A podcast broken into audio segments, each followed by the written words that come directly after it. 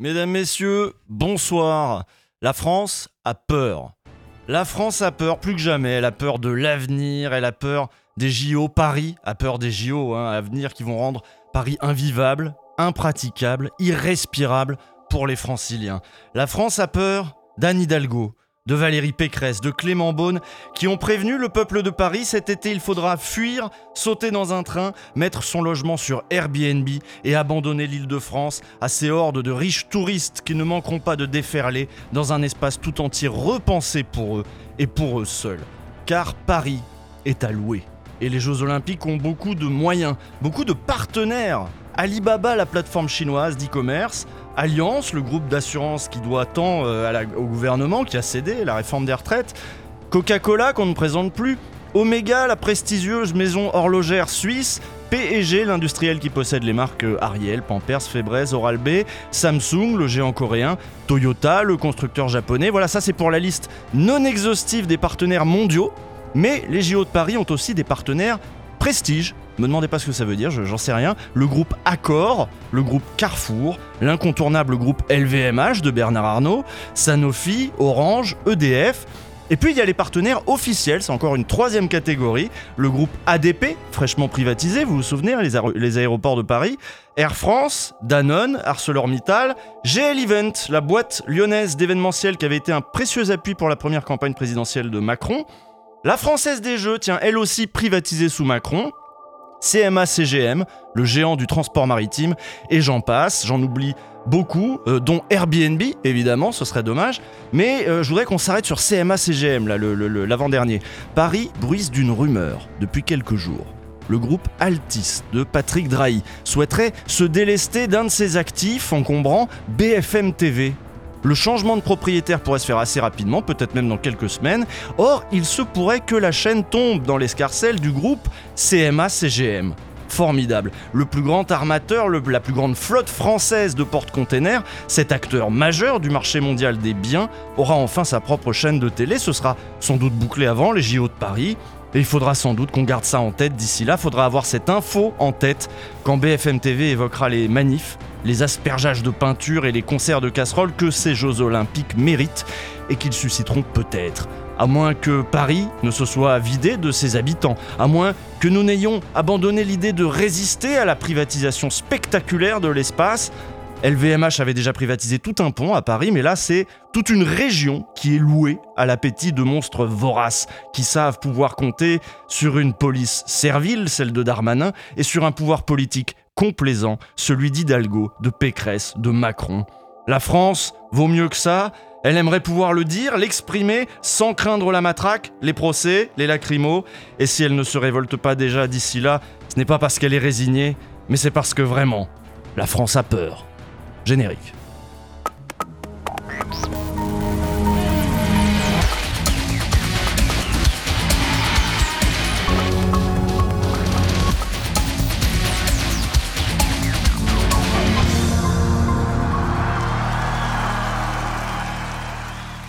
Bonsoir, bienvenue dans cette première édition de La France a peur. Alors euh, l'idée, ça va être de revenir pour l'instant une fois par mois sur Twitch pour Blast, donc du coup sur les actus du mois, de recevoir un invité. Je suis en compagnie euh, de deux journalistes de Blast, Paloma Moritz d'abord à, à ma droite, bonsoir, et Soumaya Ben Aïssa, euh, rédactrice en chef de Blast tout de même. Bonsoir. Bonsoir et merci d'être là. Je sais que vous faites pas beaucoup de Twitch, surtout toi euh, Soumaya. Ah ouais. J'avoue, c'est mon premier, donc euh, j'inaugure ça avec vous, j'en suis ravie. Ouais, ça te stresse un Ça peu. se voit. hein. Ouais, ça, ça te stresse. J'adore les lives en général. Ouais, alors mais tu vois, c'est pas c'est pas compliqué, c'est détendu, euh, c'est pas non plus comme une émission de télé, c'est-à-dire c'est pas timé aussi bien que les émissions de télé, on a le droit à un peu plus de détente. Il y a un chat, moi je le vois ici le chat et je vais essayer de vous lire tout au long de cette émission. Alors, qu'est-ce qui va se passer euh, tout au long de cette émission? Bah comme euh, dans une émission euh, de bavardage euh, comme s'en offrent euh, les bourgeois sur les grandes chaînes. Nous, on s'offre aussi cet espace-là pour bavarder entre nous de l'actualité. D'abord, une bonne heure, en revenant évidemment sur le travail qui est déjà produit sur Blast, sur le site de Blast toute l'année. On va revenir et vous conseiller certaines des meilleures vidéos qui sont sorties ces derniers temps, ou en tout cas celles qui vous ont le plus interpellé, Mm. ou peut-être celles qui sont le plus utiles pour penser l'époque, la période. Et puis pour penser l'époque, la période et le fond de l'air de cette période, dans une deuxième partie, à 20h, on va accueillir euh, un invité, euh, bah, Johan Chapoutot, le fameux historien, historien spécialiste euh, du nazisme et de la modernité occidentale, qu'il aime euh, remettre en question. On va voir ça avec lui donc à partir de 20h. Est-ce que vous avez des, questions sur les déroulés? Ça va? Tout le monde est bon? Ouais, je crois Non, que ça c'est très clair. C'est bon Tout le monde est bon dans pas le comme chat si on savait pas déjà ce qu'il y avait dans l'émission. Oui, oui, oui. non, on- c'est un peu improvisé quand même, faut le dire. Vous avez vu, ils ont à Blast, ils ont acheté des, des micros exprès là pour que pour que le son soit meilleur pour Twitch et tout. Non, on a vraiment fait les choses bien, hein. franchement. Ouais, Et les, micros euh, sont bien. hein. Ouais. Et merci à toute l'équipe de Blast aussi qui a, qui a beaucoup travaillé. Ouais.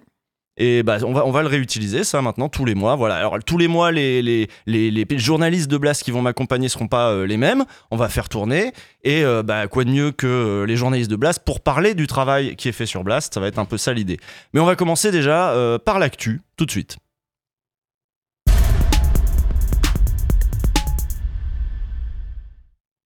Voilà, waouh, des jingles et tout. Et là, normalement, il n'y a plus de musique. Voilà. Il y a encore la musique là. Alors, c'est la première, donc évidemment, il y aura quelques petites euh, Réglage, hésitations, quelques petites mises au point à faire. La musique Ouais. Bon, on va. C'est pas grave, on va faire comme si. Il y a quelqu'un C'est- qui a dit son de droite. Ouais, non. c'est sûr si euh, bah, fa- On fatalement se fait ça, déjà clasher quoi. ça devait se passer comme ça. hein. Il y aura, à mon avis, il y aura d'autres pains, euh, il y aura d'autres pains tout au long de l'émission. Euh, alors, on va commencer par donc l'idée, c'était de revenir évidemment sur des vidéos qui ont été importantes dans la séquence là qu'on a traversée ces dernières semaines.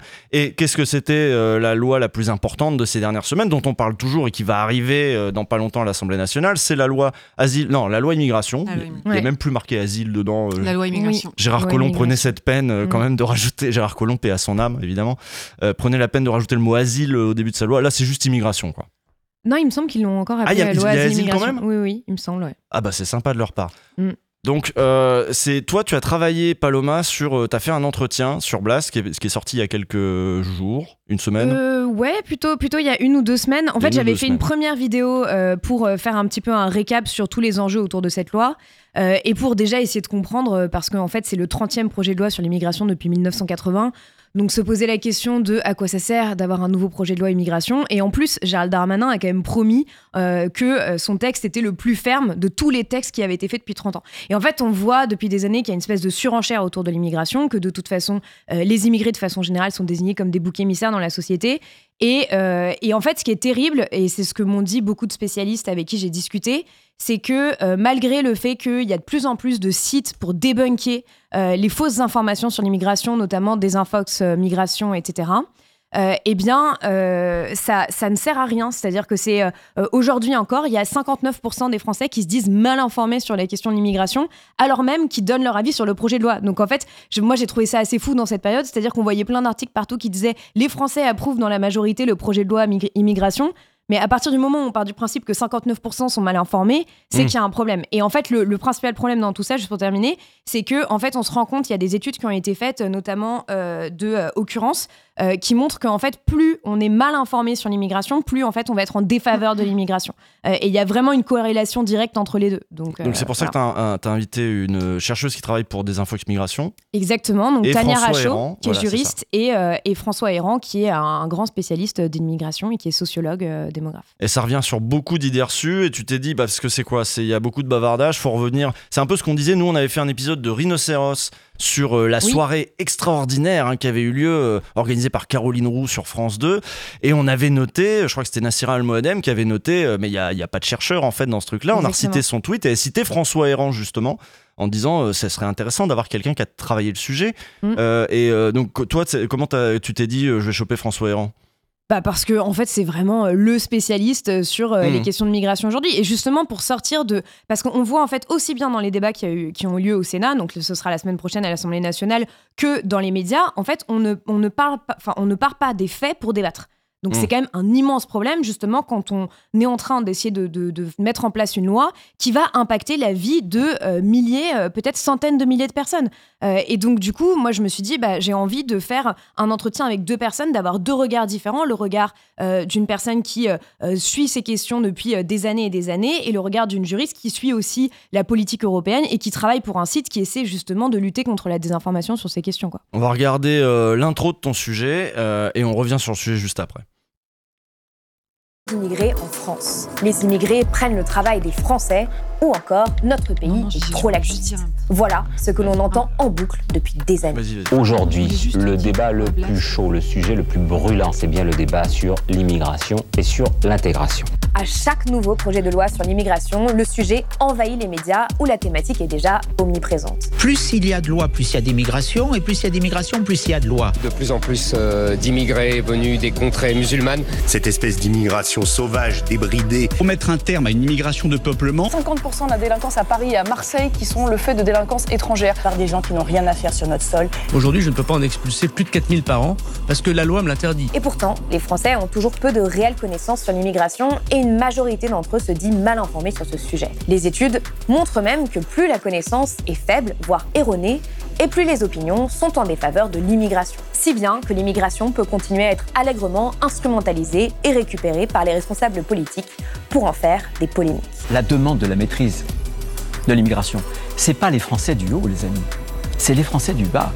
Parce que les Français du haut, eux, ils ont les moyens de se protéger contre les conséquences de l'immigration. Ce que disent la plupart des spécialistes, c'est que les perceptions des phénomènes migratoires sont souvent fausses et qu'il y a un décalage aujourd'hui entre l'obsession pour la question migratoire et la réalité. Mais rien n'y fait. Depuis que la loi Asile-Immigration a été présentée, le débat public est à nouveau saturé d'idées reçues, de contre-vérités et, disons-le, de propos racistes. Alors, pour faire le point et comprendre la situation actuelle sur l'immigration, j'ai décidé de recevoir deux spécialistes, François Errand et Tania Rachaud. Ensemble, ils vont répondre à tous ces arguments que l'on entend en permanence. Quel impact ont ces idées-là sur les débats publics et politiques? Pourquoi n'arrive-t-on pas à avoir un débat apaisé et humain en France sur les questions de migration? Et quelles conséquences pourrait avoir un référendum sur cette question? Réponse tout de suite dans cet entretien Blast. Vous voyez, premier euh, plantage. Normalement, j'aurais dû lancer l'extrait avant de demander déjà des trucs à Paloma qu'elle a déjà dit dans l'intro. Ça aurait évité les répétitions. Hein mais bon, je me suis planté. Mais on va essayer de. de, de, de- voilà, de, la, la prochaine Non, fois, je lancerai. Ça, marche bien comme ça aussi. Ouais. ouais. Vous êtes très très nombreuses et nombreux euh, déjà à nous regarder. Ah. C'est pour un lancement de chaîne, parce que c'est ça aussi le projet. Il y aura évidemment d'autres euh, éditions de La France a peur, mais il y aura euh, probablement aussi d'autres émissions, pas probablement, c'est prévu, d'autres émissions tout court sur cette chaîne Twitch de Blast. Donc bah, abonnez-vous évidemment, n'hésitez pas à cliquer, hein, cliquer et, et surtout euh, Surtout, pas. abonnez-vous à Blast aussi. Voilà, abonnez-vous à Blast, à parler dans le chat. Alors évidemment, je peux pas lire tout au fur et à mesure, mais mais il y a des gens qui lisent le chat derrière et qui pourraient tout à fait me dire attention, euh, dans le chat il y a des trucs qui se passent et t'as pas vu. Euh, voilà. Et puis un autre truc qu'on savait pas, c'est que les micros restaient ouverts pendant qu'il y avait le magnéto. Euh, Ah, donc ça, deuxième pain, voilà, très bien. Au moins, mais non, mais on les fait toutes. Si on peut faire toutes les erreurs ce soir, comme ça, on en, on les fera pas la prochaine fois. Et si on peut les faire dans le premier quart d'heure, c'est encore mieux. T'avais, t'avais un truc à ajouter, Oui, euh, non, non, Soumaya, mais en fait, sur y a- le- il y a- je voulais rebondir évidemment sur plein de choses euh, Alors, intéressantes. parle bien dans ton micro. Oui, Ouais, voilà, oui, déjà, parce que là, on n'a pas les. Vous voyez, nouveauté aussi, on n'a pas les micros, Ah ouais. euh, les micros cravates. Non, je voulais, je voulais rebondir sur euh, plein de choses intéressantes que qu'introduisait euh, Paloma, notamment la question de la vérité, mais ça, je suppose qu'on y reviendra. Et en plus, on a Chapoutot, donc ce sera l'occasion d'en parler avec lui. Mais ce que je voulais dire, euh, qui va aussi dans le sens de ce qu'elle euh, présentait, c'est que l'immigration, qu'on présente souvent comme un tabou, Mm. est en vérité le sujet le plus consensuel qui soit depuis, euh, comme tu le disais, euh, c'est la, euh, ça fait, c'est la 30e projet 30e de loi, ouais. depuis euh, Depuis 80 et 1980, c'est la 117e depuis 45. Ça veut dire au moins une loi tous les deux ans Mm. au sujet de l'immigration. Donc on a tendance à, à la présenter comme quelque chose de révolutionnaire, de tabou dont il ne faudrait pas parler, mais en réalité l'espace médiatique est saturé de cette question de l'immigration. Et la deuxième chose que je voulais dire, c'est le sujet, l'objet qui a vraiment participé à l'extrême droitisation du champ politique et médiatique ces 40 dernières années. Donc c'est important de, de le souligner. Et quant à Blast, on s'en empare. Et d'ailleurs, c'est l'objet de cette discussion entre nous aujourd'hui, puisqu'on va parler et d'immigration et d'extrême droite. C'est pas anodin, puisque les deux sont liés. L'immigration participe vraiment à cette extrême droitisation du champ. Et ça revient, voilà, je te laisse la parole. Pour... Non, et en plus, quand on fait des sujets comme ça, moi je l'ai vu euh, justement sur euh, cet entretien, en fait, on a tout de suite des assauts euh, de l'extrême droite euh, qui euh, vient euh, dans les commentaires euh, pour, euh, pour nous attaquer parce que, en fait, on essaie de remettre de la vérité. Et je pense que c'est toute la complexité de la période qu'on est en train de vivre, c'est-à-dire que, euh, voilà, c'est la loi de Brandolini euh, euh, et c'est tout ce qu'on sait, c'est que euh, un, mensonge met euh, une, fau- une fausse information, mais beaucoup plus, euh, euh, enfin, se, répand, se répand beaucoup plus rapidement que euh, son démenti. Mm. Et, et on est tout le temps en train de courir aussi après ce qui est dit. Et c'est vrai que là, vraiment, c'est assez dingue ce qui s'est passé avec cette loi immigration. C'est-à-dire que même au sein de l'hémicycle, euh, on entendait euh, des sénateurs qui disaient absolument n'importe quoi euh, et qui pouvaient le dire sans contradictoire. Et quand vous en- et, et vous l'avez fait avec Rhinocéros de parler de l'émission euh, de Caroline Roux euh, sur France 2, c'est aussi une émission qui s'est pas qui s'est pas du tout basée sur les faits. Et en fait, c'est un problème parce que quand on sait par exemple aujourd'hui que sur les études d'opinion, on a une perception, par exemple, euh, de la proportion d'étrangers dans la population française, euh, de- la différence entre la réelle proportion d'étrangers dans la population française et la- sa perception, c'est 15 points. C'est-à-dire que les gens pensent qu'il y a 23% d'étrangers dans la population française, alors qu'il y en a 7,8%. Euh, donc déjà, ça change aussi euh, absolument tout. Et après, ça permet d'alimenter euh, tout- toutes les espèces de fausses polémiques qu'il peut y avoir, euh, ces, ces idées qu'on a entendues sur tous les plateaux, aussi bien des républicains que du Rassemblement national d'ailleurs, ou que de Reconquête, en disant on a 500 000 migrants qui arrivent par année, etc. Et quand ils disent ça, ils mélangent les titres de séjour étudiants qui Mmh. représentent déjà 100 000 personnes, c'est pas rien. Ils mélangent Le les, les- les migrations pour des raisons économiques, donc Mmh. des emplois saisonniers, des chercheurs qui viennent en France. Enfin, et, et c'est- et c'est complètement délirant. Et, après, il y a aussi cette idée de la perception par rapport à l'Europe, dont on a beaucoup parlé dans l'entretien, que je trouve importante, en tout cas, euh, si les gens regardent pas l'entretien comme information à retenir, c'est euh, l'impression qu'en fait, euh, la France accueille beaucoup plus de Oui. demandeurs d'asile, d'immigrés et tout ça. Ce qui est totalement faux. C'est-à-dire Oui, qu'en fait. ton- dans- il- ce qu'il est dit, c'est que chaque, chacun des pays euh, et tous nos voisins, tout le monde a l'impression en Europe d'accueillir plus d'immigration que ses voisins. Ce qui n'est pas possible. Tout le monde ne peut pas en accueillir plus que tous les autres. C'est- impossible. Ouais, et, euh, et en fait, la France, euh, si on regarde euh, juste, euh, par exemple, en termes de proportion d'étrangers dans, dans un pays, la France, elle arrive en 15e position dans l'Union européenne. Et, et même par rapport à- aux différentes crises migratoires qu'il y a pu y avoir, et notamment au moment de la guerre civile en Syrie, on a que 20% des Syriens qui sont venus en Europe, et il y en a 4% qui sont venus en France. Et même pour les Ukrainiens, Mm. en fait, on n'a pas pris notre part. Euh, alors même que justement, c'est au moment euh, où il y a eu euh, la, la guerre en Ukraine, on a vu ce deux poids deux mesures en, avec justement des responsables de droite ou d'extrême droite qui disaient ah oui non mais alors si c'est des Ukrainiens, comme ils sont blancs, on est, enfin je, je- je caricature un peu mais pas tant que ça, on est d'accord pour les accueillir quoi. Et puis vous faites le lien aussi avec tout l'argumentaire, bah, t'en parlais du Front National qui est là depuis... euh, re- revoyez aussi peut-être le portrait sur Jean-Marie Le Pen qu'on avait fait chez Blast aussi, où Jean-Marie Le Pen a l'idée de, de- de dire, eh ben, en fait on va lier immigration et chômage, vu que le, le problème du chômage de masse commence à émerger dans le débat public en France, et ben ça, ça devient, je sais plus, 3 millions de chômeurs. Oui, il dit euh, 3 millions de chômeurs, 3 millions d'immigrés. La première affiche, c'était un million de chômeurs. Ah oui, un million Ah de chômeurs, pardon. un Mais bon, million il y a eu d'immigrés. plus de chômeurs Mais après, c'est ça, c'est c'était devenu les- 3. c'était- c'est- C'était la fin des années 70 euh, et il était conseillé par Duprat à l'époque. C'était son grand euh, Manitou euh, idéologique parce qu'au départ, euh, il savait pas trop. Et il lui dit non, non, s'inspirant euh, du, euh, de, à, à la même époque en. Grande-Bretagne, pardon, à la même, à la même époque en Grande-Bretagne,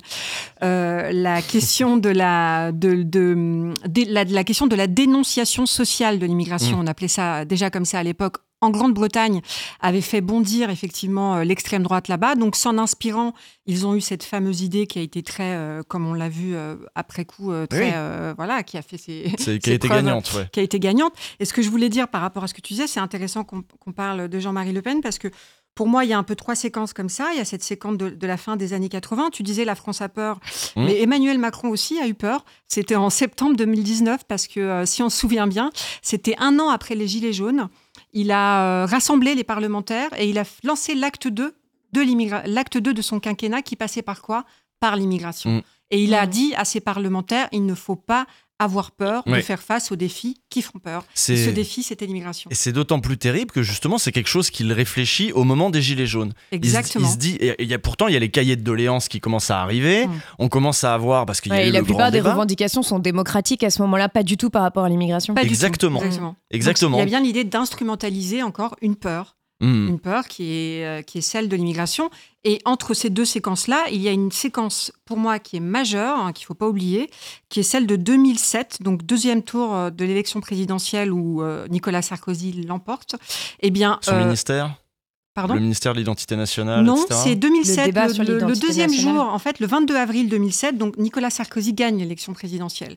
Mhm. Jean-Marie Le Pen intervient dans le JT, je sais plus, c'était France 2 ou France 3, et il dit publiquement devant tout le monde qu'il assume la victoire idéologique parce qu'il considère Oui. que Nicolas Sarkozy a gagné sur ces thèmes qui sont ceux de la sécurité et de l'immigration. Donc là, on a quand même trois moments majeurs clés politiques, à mon avis, qui montrent euh, tout ce que tu disais tout à l'heure, qu'en réalité, on est dans une instrumentalisation et une création de peurs et de fantasmes Ouais. qui font... oui. En fait, ce qui est- moi, ce que je trouve terrible là-dedans, c'est qu'il y a quand même cette idée de, en reprenant les mots et les thèmes de l'extrême droite, c'est comme ça qu'on va la combattre. Mm. C'est comme ça que réfléchit euh, Manuel Valls. Ma- et- Emmanuel Macron, Mm. c'est comme ça que réfléchit Manuel Valls, c'est comme ça que réfléchissent les républicains qui se RNisent vraiment sur les questions d'immigration, euh, alors qu'en fait, tout ça ne fait que progresser euh, l'extrême droite. Et en fait, ça fait aussi une surenchère dans les médias, c'est-à-dire qu'on a des thèmes, on a des termes même comme le grand emplacement, qui a aucun fondement scientifique c'est ce qu'on dit dans le- dans l'entretien euh, de Renaud Camus, qui est repris tranquillement et on va, et on va poser la question euh, dans des grandes émissions à des candidats, des candidates à l'élection présidentielle, est-ce qu'il y a ou non un grand remplacement?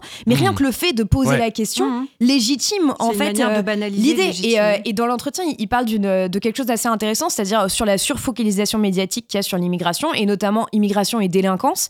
Euh, Il y a un journal allemand qui fait, euh, euh, qui fait cette expérience en se disant en fait, on va essayer de donner systématiquement la nationalité euh, des personnes Ah oui. lorsqu'il y a des crimes et des délits qui sont commis. Alors qu'avant, il ne le donnait que quand c'était des personnes étrangères, ce qui est toujours le cas d'ailleurs euh, Bah, dans la grande ouais. majorité du temps en France. voilà. Mhm. Euh, et en fait, ils se rendent compte qu'ils font un sondage avant et après. Ils se rendent compte qu'avant, il y a euh, une, une grande partie de leur, de leur audience qui, est, qui, a, qui a très peur de l'immigration, qui est plus qu'une grande partie qui est à l'extrême droite, etc. Ils font ça pendant plusieurs mois et ensuite ils refont un sondage et ils se rendent compte que la part de personnes qui considèrent que l'immigration est le premier problème du pays a énormément baissé. Euh, et euh, la, la part de personnes d'extrême droite a aussi baissé. En revanche, ils ont toujours peur, mais pas forcément de l'immigration. Et je trouvais que cet exemple, il était très intéressant parce que ça montre la responsabilité des médias, en fait. Mm, Donc l'Allemagne a peur aussi. Mais on reparlera de l'Allemagne, à mon avis, avec notre invité euh, juste après. T'avais un truc à ajouter? Ouais, par... non, mais par rapport à la responsabilité des médias, c'est le, moment peut-être de parler aussi de, des médias indépendants. Ah, lesquels par Non, exemple mais par exemple, nous. Ouais, ouais. Par exemple. non, non, Je parce vois. que l'idée, c'est quand même euh, justement d'essayer de se distinguer. Il y a quand même euh, une logique euh, d'indépendance qui est hyper importante pour traiter de ces questions-là, justement, puisqu'on Mm. sait à quel point la structuration du champ médiatique, la dépendance au pouvoir économique, financier, bon, problématise aussi le traitement de ces sujets, qui sont toujours abordés de manière sécuritaire et voilà, donc qui favorisent encore plus la banalisation et l'implantation de ces thèmes que sous, sous, sous ce biais-là. Et, et nous, ce qu'on décide de faire à Blas, c'est ce qu'a fait Paloma, puisque c'est elle qui s'est emparée euh, de ce thème ces dernières semaines, c'est de... Elle t'a fait une chronique aussi, me Oui, semble, sur oui, le oui. sujet. C'est pas la première d'ailleurs. Et un entretien long, donc à la fois, c'est... euh, et on le fait euh, malgré tout, parce que ce que je, dis- je disais tout à l'heure, le constat, c'est quand même de se dire que on sait que c'est faux. Enfin, ce qui est instrumentalisé, ce ne sont pas les faits, ce ne sont que des opinions et des machins. Donc on serait tenté de se dire bon bah qu'est-ce qu'on peut faire? On ne peut rien faire. Et ben non, malgré tout, notre travail de journaliste. Mm. C'est de continuer à documenter, c'est de continuer à décrypter et c'est de continuer à déconstruire tous les préjugés autour de ça. Donc c'est ce que tu as fait à travers ta chronique et ton entretien long où clairement c'était un débunkage euh, de ces fausses euh, euh, vérités. Donc voilà, c'était juste pour souligner, souligner qu'il y a quand même un espace très très important à occuper euh, pour tous les médias indépendants. Non, et, Et pas surtout, moi, ce qui m'a, ce qui m'a beaucoup touché, c'est qu'il y a beaucoup de personnes qui m'ont écrit en me disant euh, merci parce qu'en fait, maintenant j'ai des arguments. Donc, je suis euh, outillée euh, Exactement. intellectuellement Mmh. pour répondre à des gens Ouais. qui vont euh, me dire ça et qui avant, en fait, n'avaient pas forcément les idées, les proportions en tête. Et après, mon but aussi, c'était d'essayer de. de- Enfin, vraiment euh, très. Euh, Ah, vas-y, euh, continue. non, pardon. ouais, mon but c'est de très humblement essayer de faire shifter un peu le débat public sur ces questions et de dire comment est-ce qu'on peut régler ça autrement et de mettre aussi sur la table les propositions qu'il y avait. Euh, donc il y a euh, 70 personnalités et 400, 400 chercheurs qui ont demandé il y a un an à Emmanuel Macron, enfin il y a quelques mois, euh, une convention citoyenne sur euh, Oui. la, la migration. Et je trouve que ça c'est aussi Bonne idée, ça. euh, euh, bah, en tout cas, c'est intéressant parce que ça- c'est c'est de se dire comment est-ce qu'on peut avoir un débat public apaisé sur ces questions, euh, pro- tirer au sort des, euh, des citoyens, des des citoyennes et essayer de, de, de, de faire en sorte que pendant que euh, ces citoyens et ces citoyennes se forment et débattent, eh bien le reste de la société soit aussi informé Mais euh, après, sur ce ces grandes thématiques. ce qu'on a vu pendant la Convention citoyenne sur le climat, ça, c'est que cette, cette Convention citoyenne avait été assez peu médiatisée, en fait. Ouais. Les interventions, alors certes, ont beaucoup éclairé les gens qui participaient à la conférence, à la, à la conférence citoyenne, mais que euh, le débat public sur l'écologie est resté plus ou moins Bah, le même pendant Moi, ce temps-là. j'y étais, j'y étais chaque week-end pour Oui. la couvrir, Donc pour mais toi, ça avec t'a un fait beaucoup de bien. média. Donc, euh, et, j'ai trouvé ça absolument passionnant. Mais c'est sûr que l'une des grosses failles de la Convention citoyenne pour le climat, justement, c'est qu'il n'y a pas eu de couverture médiatique. Et je pense que s'il y en avait eu une, euh, peut-être que la réaction au moment où euh, toutes les, enfin, la, la grande majorité des Mm. mesures ont été détricotées, eh bien, il y aurait peut-être une réaction beaucoup plus forte de la société civile. Alors qu'en fait, la plupart des gens n'étaient même pas au courant qu'il y a une Convention citoyenne pour le climat. Donc ça doit s'appliquer, enfin ça, ça, ça doit aller aussi avec une campagne d'information et, et des médias qui font bien leur travail. De la même manière qu'un un référendum, c'est exactement la même chose. Ouais, ouais, ouais. Euh, là, on a parlé de l'extrême droite euh, qui euh, gagne euh, en se servant de l'économie pour finalement parler des immigrés. Et puis là, il y a une extrême droite qui a gagné en parlant d'économie en Argentine. Ouais. Directement, hein. Mm. Javier Milei, c'est ça? T'as fait un sujet dessus? Javier Milei. On a fait un sujet avec Salomé dessus, Salomé Saké. Alors, qu'est-ce qu'il y a à dire euh, que, qui n'est pas dit? le teaser là oui, oui, ah oui, on va balancer le teaser, Ouais, je n'ai pas appris. Le teaser. Qui a choqué le monde entier. Il a déjà un surnom, le Trump de la Pampa. Javier Milei, candidat d'extrême droite anti-système, provocateur, a remporté haut la main la nuit dernière l'élection présidentielle en Argentine. Javier Milei. Le Trump argentin, comme il est surnommé, promet un changement immédiat. Trump de la Pampa. Populiste, climato-sceptique, misogyne, ultralibéral, néofasciste, anarcho-capitaliste, libertarien. Les mots des commentateurs ne manquent pas pour qualifier le nouveau président argentin, Javier Milei, élu le 19 novembre avec 55% des voix.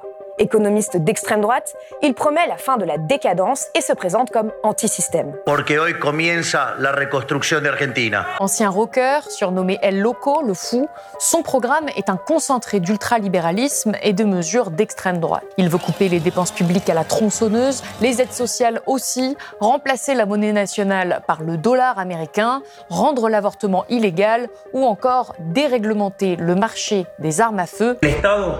No es la solución. Il entend des voix et a même fait cloner son chien. Bref, c'est un personnage. On peut rire ou pleurer de ses extravagances, de sa tronçonneuse, de ses interventions lunaires, mais nous avons pourtant beaucoup à apprendre de cette élection. Si un tel candidat arrive au pouvoir, ce n'est pas un hasard, ou le fruit de la supposée stupidité ou naïveté des Argentins. C'est le résultat d'un contexte économique désespérant et d'une succession de décisions politiques qui ont poussé une partie de la population à se détourner de la classe politique traditionnelle. Hoy es una noche histórica, no por nosotros, sino porque se ha terminado una forma de hacer política Ce qu'on vous propose à Blast aujourd'hui, c'est de prendre de la hauteur pour comprendre ce scénario qui se répète encore et encore depuis des années, suscitant à chaque fois la surprise. Les démocraties tombent les unes après les autres entre les mains de leaders d'extrême droite excentriques qui se soutiennent entre eux. En témoignent d'ailleurs les félicitations que Donald Trump et Jair Bolsonaro ont adressées à Javier Milei. Ah ouais, on coupe comme ça, d'accord, très bien, ok. Euh, oui, alors il y a beaucoup de choses euh, assez nulles qui ont été dites dans les médias en général sur Javier Milei. Alors, on a retenu la tronçonneuse. Là, je- dans le chat, je voyais, on dirait un perso de GTA. On dirait un, un, épisode de South Park, on dirait, voilà. Donc on a un peu de mal à, à aller au-delà du grotesque, y compris sur, euh, j'ai j'ai regardé ça dans quelle époque, euh, quelle époque l'émission de Salamé euh, samedi soir. C'était pareil, ils étaient morts de rire sur les cheveux. Mais vraiment, euh, ils étaient là, ah, t'as les mêmes cheveux que, que lui, euh, Gisbert. Ah non, en fait, c'est toi, Polony. C'était, j'ai j'ai retweeté le truc tellement j'étais là, putain, on est en train de parler de l'arrivée de l'extrême droite. Et là, tu resitues direct en disant nos démocraties tombent les unes après les autres. Bah, c'est en Pendant fait, que les euh, pour- bourgeois rigolent. Pour raconter justement un peu les coulisses de Blast, tous les lundis, on a une conférence de rédaction à 10h et euh, pendant euh, le week-end, moi j'avais vu bah, justement cette élection de Javier Milei et je me disais mais c'est pas possible, il faut qu'on fasse quelque chose et en même temps, c'est vrai que à part commenter ses excentricités, les médias français on n'avait pas parlé plus que ça parce que voilà, on ne consacre pas non plus énormément de temps à ce qui se passe en Argentine hein, et, et je disais et j'ai dit à Soumaya bah ce serait vraiment bien d'essayer de faire une émission pour prendre de la hauteur sur ça et essayer de voir qu'est-ce que ça raconte. Et puis j'ai dit à Salomé, ça te dit, on le fait ensemble. Et puis hop, on l'a fait ensemble.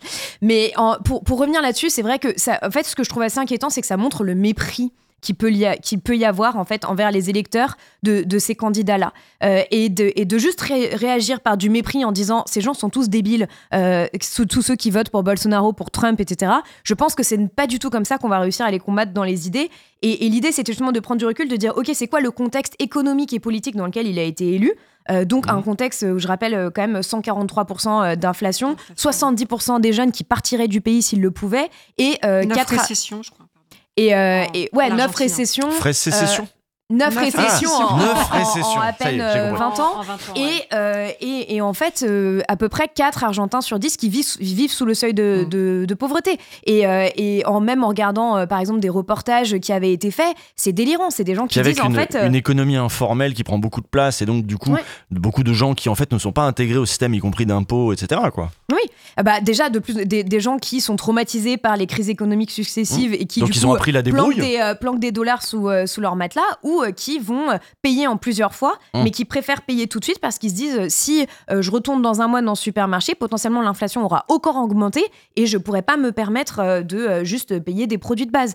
Donc on, en est quand même vraiment là. Après, c'est sûr que Javier Milei, il est totalement hallucinant. Pour avoir regardé avec Salomé beaucoup, beaucoup de vidéos de ses interventions, ses vidéos de clips de campagne, bah, c'est un personnage, enfin Trump à côté a l'air tout à fait sain d'esprit. Donc évidemment que c'est tentant euh, euh, de, de, se moquer, de voilà. Mais en même temps, ça montre, et c'est ce qu'on raconte dans la vidéo, euh, ce que se permettent en fait ces nouveaux candidats et l'outrance dans laquelle ils sont. C'est-à-dire qu'il n'y a plus aucune limite. Le mec est devant un petit tableau, il explique qu'il va supprimer tous les ministères mmh. de la culture, des droits des femmes, et, et C'est un libertarien, on n'a pas dit le mot encore depuis le début.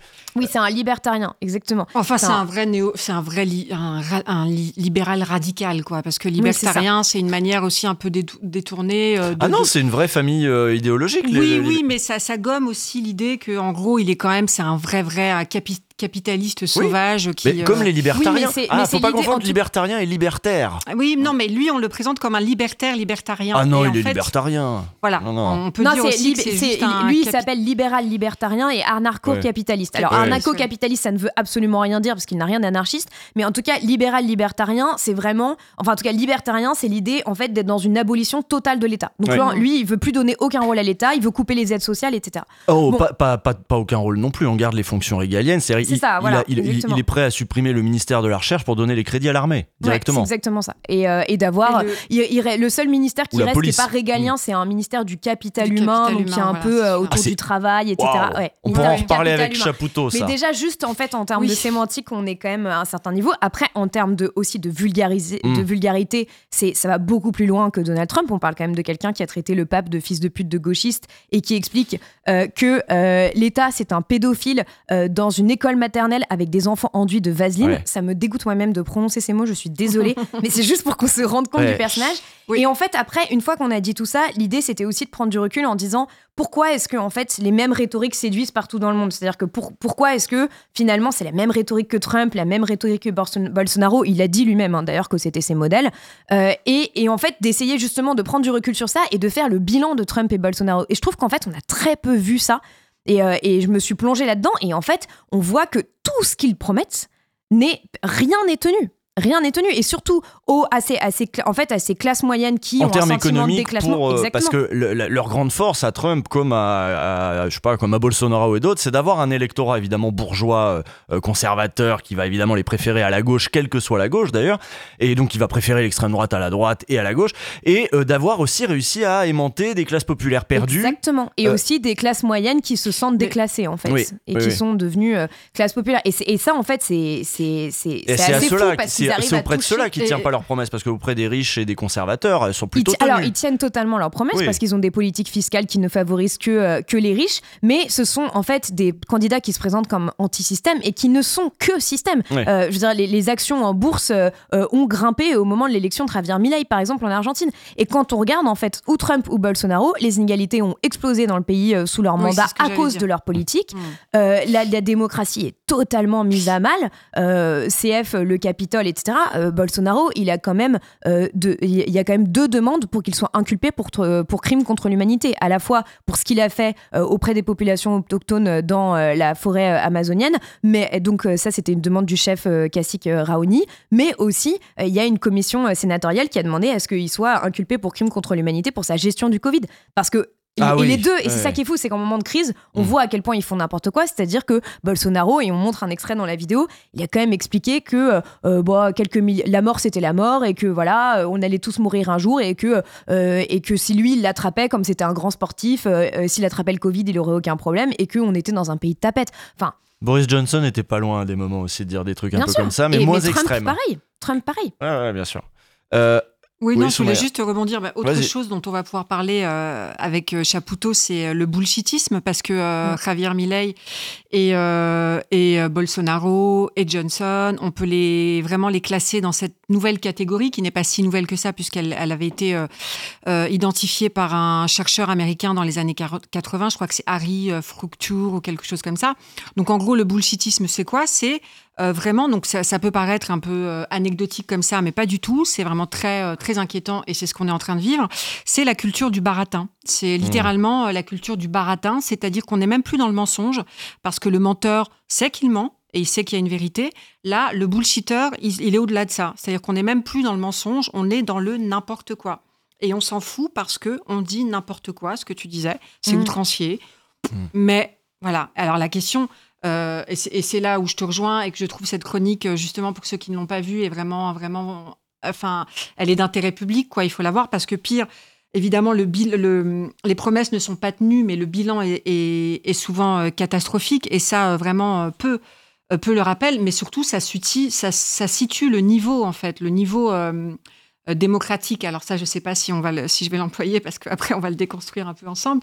Mais en tout cas, ça, ça situe euh, la, la- notre modernité et ces événements qui sont quand même, euh, qui sont quand même hyper inquiétants aujourd'hui. quoi. On est au-delà. La vérité, on ne sait plus ce que ça veut dire. J'avais une question. Du coup, c'était dans quel état sont, dans quel état étaient euh, les médias euh, avant que Milei euh, n'arrive au pouvoir? Parce qu'on se doute bien que Ouais. va y avoir de nouvelles euh, privatisations, je sais pas quoi. Quelle... Bah, il veut tout privatiser. Oui, Donc, voilà. euh, Donc ça, je me doutais bien. euh, Mais, mais est-ce qu'il y a un secteur public qui a pu faire contrepoids à une presse privée ou je sais Bah, pas quoi en fait, on, on l'a vu d'ailleurs dans les médias français. hein. Il y avait énormément de euh, psychologues ou autres qui étaient invités sur les plateaux télé pour commenter son comportement en disant Mm. il est totalement fou, il ne va pas bien. Et en fait, c'est toujours la même chose qu'on a. C'est-à-dire qu'on on voit quand même dans la- les médias publics, en quelque sorte, que ces candidats-là, euh, c'était la même chose avec Trump aux États-Unis, avec Bolsonaro. Ils sont pas pris au Tout le sérieux. monde disait ils sont pas pris au sérieux. Tout le monde dit Mm. ah bah ils sont fous, ils sont sous-estimés dans les Ouais. sondages. Et puis après, euh, tout le monde, tout le monde crie d'effroi quand ils arrivent au pouvoir. Alors que et, et- et là, il y a un problème aussi justement dans la capacité de ces médias, à, je pense, saisir la société et saisir l'adhésion que peuvent avoir euh, ces candidats-là. Et après, je pense qu'il y a aussi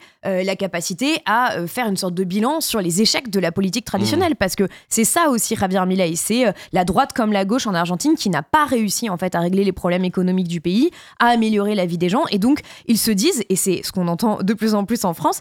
Mais pourquoi on n'essaierait pas autre chose? Ça coûte rien. Mmh. Et en fait, non, ça coûte pas rien. Parce qu'on le voit avec Trump, euh, il Non, a, il a fait rien, basculer euh, la Cour suprême euh, d'un côté Capitole, totalement hein. conservateur et, euh, et, le, et le droit à l'avortement a été retiré au niveau national euh, là il y a à peine un an Euh, et il s'est retiré de l'accord de Paris bon bah ça a eu des, des, des, des grosses conséquences donc en fait c'est Il ça a le déménagé l'ambassade, enfin il a reconnu l'ambassade voilà. israélienne à Jérusalem.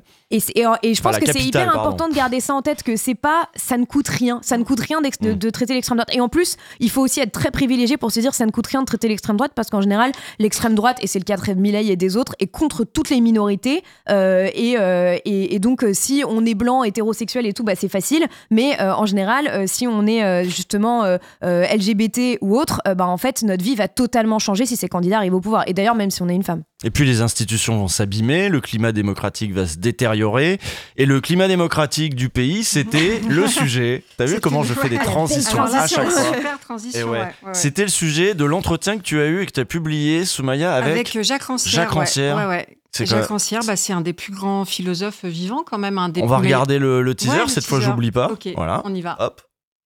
Les travaux euh, renvoient les démocraties à leur réalité illusoire, à leur simulacre, interrogent le lien qu'elles ont avec leur propre nom. J'aimerais, pour commencer, faire, disons, un état des lieux démocratiques évidemment non exhaustif, en partant de situations irréductibles les unes aux autres, mais qui disent sans doute quelque chose. de l'époque. Alors, il y a la situation démocratique française, avec un gouvernement dont vous dénoncez de longue date le tournant autoritaire, accompagnant sa destruction acharnée des droits euh, sociaux, de la réforme des retraites jusqu'à plus récemment celle du RSA, autant que des mouvements de lutte sociale. Il y a celle d'Israël, avec à sa tête un gouvernement qui se prévaut de son statut de démocratie pour, en réponse aux atrocités, aux attaques commises par le Hamas le 7 octobre dernier, assortir le siège de la bande de Gaza de bombardements massifs de sa population, avec les conséquences humanitaires désastreuses que l'on sait. Enfin, celle de l'Argentine, qui vient de porter démocratiquement à sa tête une figure politique qui semble constituer la parfaite antithèse de l'esprit démocratique, ou pour le dire autrement, qui pourrait être la synthèse de ce que vous dénonciez dans la haine de la démocratie. Alors Jacques Rancière, qu'est-ce que cette scène dit de notre époque? Ou plus simplement, pour reprendre le titre d'un de vos livres, hein, en quel temps vivons-nous? Disons que bon, nous sommes euh, dans un, temps euh, qui est marqué par la dictature. Euh, la dictature du capital, bon, c'est-à-dire qu'on n'a pas eu la fameuse dictature du prolétariat, mais en revanche, on a, disons, on peut le dire, la dictature du capital, c'est-à-dire qu'on vit dans un monde qui est organisé, on peut dire, dans un quasiment totalité finalement par la, par la loi du profit. Bon, ce qui caractérise, euh, bon, je pense notre époque, et ce qu'on a à mon avis très très très mal nommé du nom euh, du nom équivoque de néolibéralisme, euh, c'est ça. C'est finalement que toutes les formes de la vie doivent être soumises à la loi du profit. Alors il y a des gens qui pensent que la loi du profit, ça veut dire la loi du laisser aller, donc en même temps tout le monde est content, etc. Or non, d'une certaine façon, c'est le contraire. C'est-à-dire que cette cette dictature de la loi du profit s'accompagne d'un renforcement, on peut dire, de toutes, euh, de toutes les formes d'autorité. Et, on voit bien aujourd'hui. Et oui, on voit bien aujourd'hui, hein on voit bien, très beau cosplay de René Dumont d'ailleurs. C'était rouge le pull, c'est ça? Ouais, c'était rouge, euh, oui, donc qu'est-ce que tu as retenu de cet bah, entretien En fait, j'étais ravie de faire euh, cet entretien avec Jacques Rancière parce que c'est quand même un, des plus grands spécialistes des questions démocratiques, hein, qui est vraiment internationalement C'est un pote de Macron, un peu. reconnu. Oui, mmh. très très proche de Macron, évidemment. Euh, non, mais euh, c'était euh, c'était un entretien vraiment intéressant parce que là, pour le coup, on déconstruit vraiment fondamentalement l'idée même de démocratie, puisque avec lui, on part de l'idée de base. Ah non, mais attends, je confondais avec Ricoeur. Et parce que Macron avait dit qu'il avait été l'assistant. Ah, mais je crois que tu étais ironique. Donc non, non. Je disais, oui, oui, c'est Je pensais que tu étais ironique. Pas du tout. Ah, il n'y a rien à ah, voir non, avec Ricoeur et... Ricoeur et Rancière, c'était rangé lettre R dans ma tête. Ouh là là, je ne sais pas s'il va bien le prendre. Non, non, c'est de ma Ricoeur et Rancière, c'est pas du tout la même école. Après, je sais pas s'il regarde Twitch. Euh, Après, je pense que, alors, je vais te dire, Ricoeur, alors, euh, c'est pas vraiment un, un, un, ami a posteriori d'Emmanuel Macron. C'est Emmanuel Macron qui s'en saisit mais pour oui. se faire. Mm. Voilà. Et il y a un livre très, très intéressant de François Doss sur euh, le fait que Macron s'éloigne totalement de la philosophie de Paul Ricoeur. Donc ça, bah c'était la petite, Alors là, nous, on s'éloigne encore plus de Rancière, mais c'était de ma faute. Ça. Mais non, non, Rancière, c'est un des, un des plus grands euh, spécialistes de la question démocratique. C'est aussi un des, un des rares philosophes qui allie euh, l'idée d'esthétique et de politique. Donc quand je dis ça, je, je sais que les, les, gens se disent, oulala, c'est un peu... Non, mais en réalité, et c'est ça qui m'a vraiment passionné dans cet entretien, c'est que euh, c'est très concret en réalité et on part d'une base qui est qui est au départ on se dit c'est pas facile à comprendre mais en fait la, démocratie ce ne sont pas les institutions voilà. Et si on part de cette base-là, eh ben la réflexion, elle est complètement différente. Et mmh. là, on comprend euh, la force euh, des, for des, des, la force, c'est pour le coup, c'est le cas de le dire, des forces aujourd'hui autonomes qui essayent euh, de s'engager. Euh, Paloma est bien au courant pour toutes les questions euh, écologiques et tout, de s'engager pour justement faire vivre la démocratie. Donc la démocratie, ce ne sont pas les institutions. Mmh. La démocratie, ce sont les pratiques. La démocratie, c'est le pouvoir de ceux qui n'en ont pas. C'est le pouvoir des invisibles. C'est le pouvoir des sans-parts. C'est ce qu'il dit. Et donc partir de cette base-là, et eh ben du coup, ça donne vraiment une dimension. C'est très intéressant parce ah. que tu, du coup, ça veut dire qu'on peut euh, faire de la, enfin, être plus démo, être, euh, voilà, respecter les institutions sans respecter la démocratie. Exactement. Et vice versa, respecter la démocratie sans, respecter, les, institutions. C'est toute l'idée de la désobéissance civile. Tout à fait. C'est toute l'idée de la. Et le 49.3, c'est toute l'idée de respecter les institutions sans respecter la démocratie, c'est le 49.3. C'est le 49.3. C'est ce qui mm. fait dire à Rancière que nous ne sommes pas dans une démocratie. Il le dit très clairement. C'est plus le seul maintenant, hein, puisque c'est une idée qui, qui, euh, qui trace son chemin. Euh, nous ne vivons pas dans des démocraties, nous vivons dans des États autoritaires qui mettent en place ce qu'il appelle, lui, l'ordre consensuel. L'ordre consensuel, eh bien, c'est la violence illimitée de l'État quotidienne c'est euh, c'est les c'est euh, c'est c'est euh, le 49.3, c'est Mmh. l'usage du 49.3. C'est euh, Paloma me demande de me Pardon, je rapprocher te fais un signe, du mais c'est micro. juste parce que t'es loin du micro et je sais qu'ils vont. Donc euh, c'est le 49-3, c'est la répression, euh, voilà, c'est la, ré- la répression des gilets jaunes, c'est la répression dans les quartiers, c'est la force policière. D'ailleurs, il, il oppose politique à la police. Mm. Il dit que l'ordre consensuel, c'est la police. Et la politique, c'est voilà tous les mouvements euh, démocratiques qui essaient d'émerger et qui font euh, irruption et Mm. qui interrompent l'ordre consensuel. Cette idée d'interruption, elle est vraiment majeure euh, chez Rancière et je trouve qu'elle est très belle parce qu'elle amène l'idée de brèche. Et en fait, c'est vraiment dans la brèche que s'instille euh, la démocratie. Et dire ça, ça peut paraître euh, anecdotique, mais je trouve que Non. c'est c'est vraiment, euh, c'est Non. vraiment une philosophie, euh, très- enfin, à la fois euh, du coup qui donne euh, un peu encore envie d'y croire. Mmh. Et c'est là où je terminerai là-dessus. Ah, parce que je sais que Paloma a beaucoup de choses à dire aussi. Oh sur non, les- pas forcément, t'inquiète pas. non, non, euh, envie d'y croire. Pourquoi? Parce que euh, Rancière préfère, euh, c'est pour ça que je l'interroge aussi là-dessus à la fin de l'entretien, pourquoi est-ce qu'il préfère le terme d'émancipation à celui de domination, qui ne le récuse pas, que je ne récuse pas moi-même, puisque j'ai plutôt enfin, été élevé euh, dans l'héritage euh, de la domination bourdieusien, la reproduction sociale et tout. Lui, il amène quelque chose qu'il considère un peu plus euh, ouvert, euh, de dire qu'en fait, l'émancipation nous, nous, nous, a- nous, nous, nous, nous ouvre plus de possibilités que cette idée de domination qui, Eh, tout en Bourdieu nous armant- parle des dominations tout en visant l'émancipation. non, mais eh oui, tout à fait. Mais enfin, on a tendance à opposer. On Ah a bah. tendance à opposer la logique d'émancipation à celle de domination. Mais justement, lui, dans l'entretien, il est. Il Bah, est- Bourdieu il non est- plus, c'est un faux procès fait à Bourdieu. non, mais non, mais non, ne t'inquiète pas, j'en suis. D'accord, merci. Mais voilà, pas c'était commence juste pour par dire dire des dingueries ici. non, non, mais c'était juste pour dire que quand même, il met en avant cette idée d'émancipation parce qu'il trouve que ça donne euh, beaucoup plus de place à ces idées de brèche Mm. et à ces possibilités-là. Voilà. Voilà, et quand euh, du coup, quand des gens se permettent de désobéir, voire, allez, prenons le mouvement de la réforme des retraites, contre la réforme des retraites, de casser des abribus. Bon, euh, le politique peut choisir de dire bon bah j'écoute, euh, je- on va faire de la politique avec ça, ou il peut envoyer la police. Et à ce moment-là, on ne fait pas de politique. C'est un peu ça, ce que ce que ce qu'il dit aussi quoi. Quand il, oui, bah oui, à ce moment-là, on n'est plus, on ne fait pas de la politique. Mm. De toute manière, il considère que, que le point de départ, c'est du non politique en fait. Le point de départ, c'est de l'autoritarisme. T'avais un truc à ajouter? Euh, non, mais ce que je, trouve- je trouve ça Parce hyper que moi j'ai intéressant, regardé un super idée- entretien.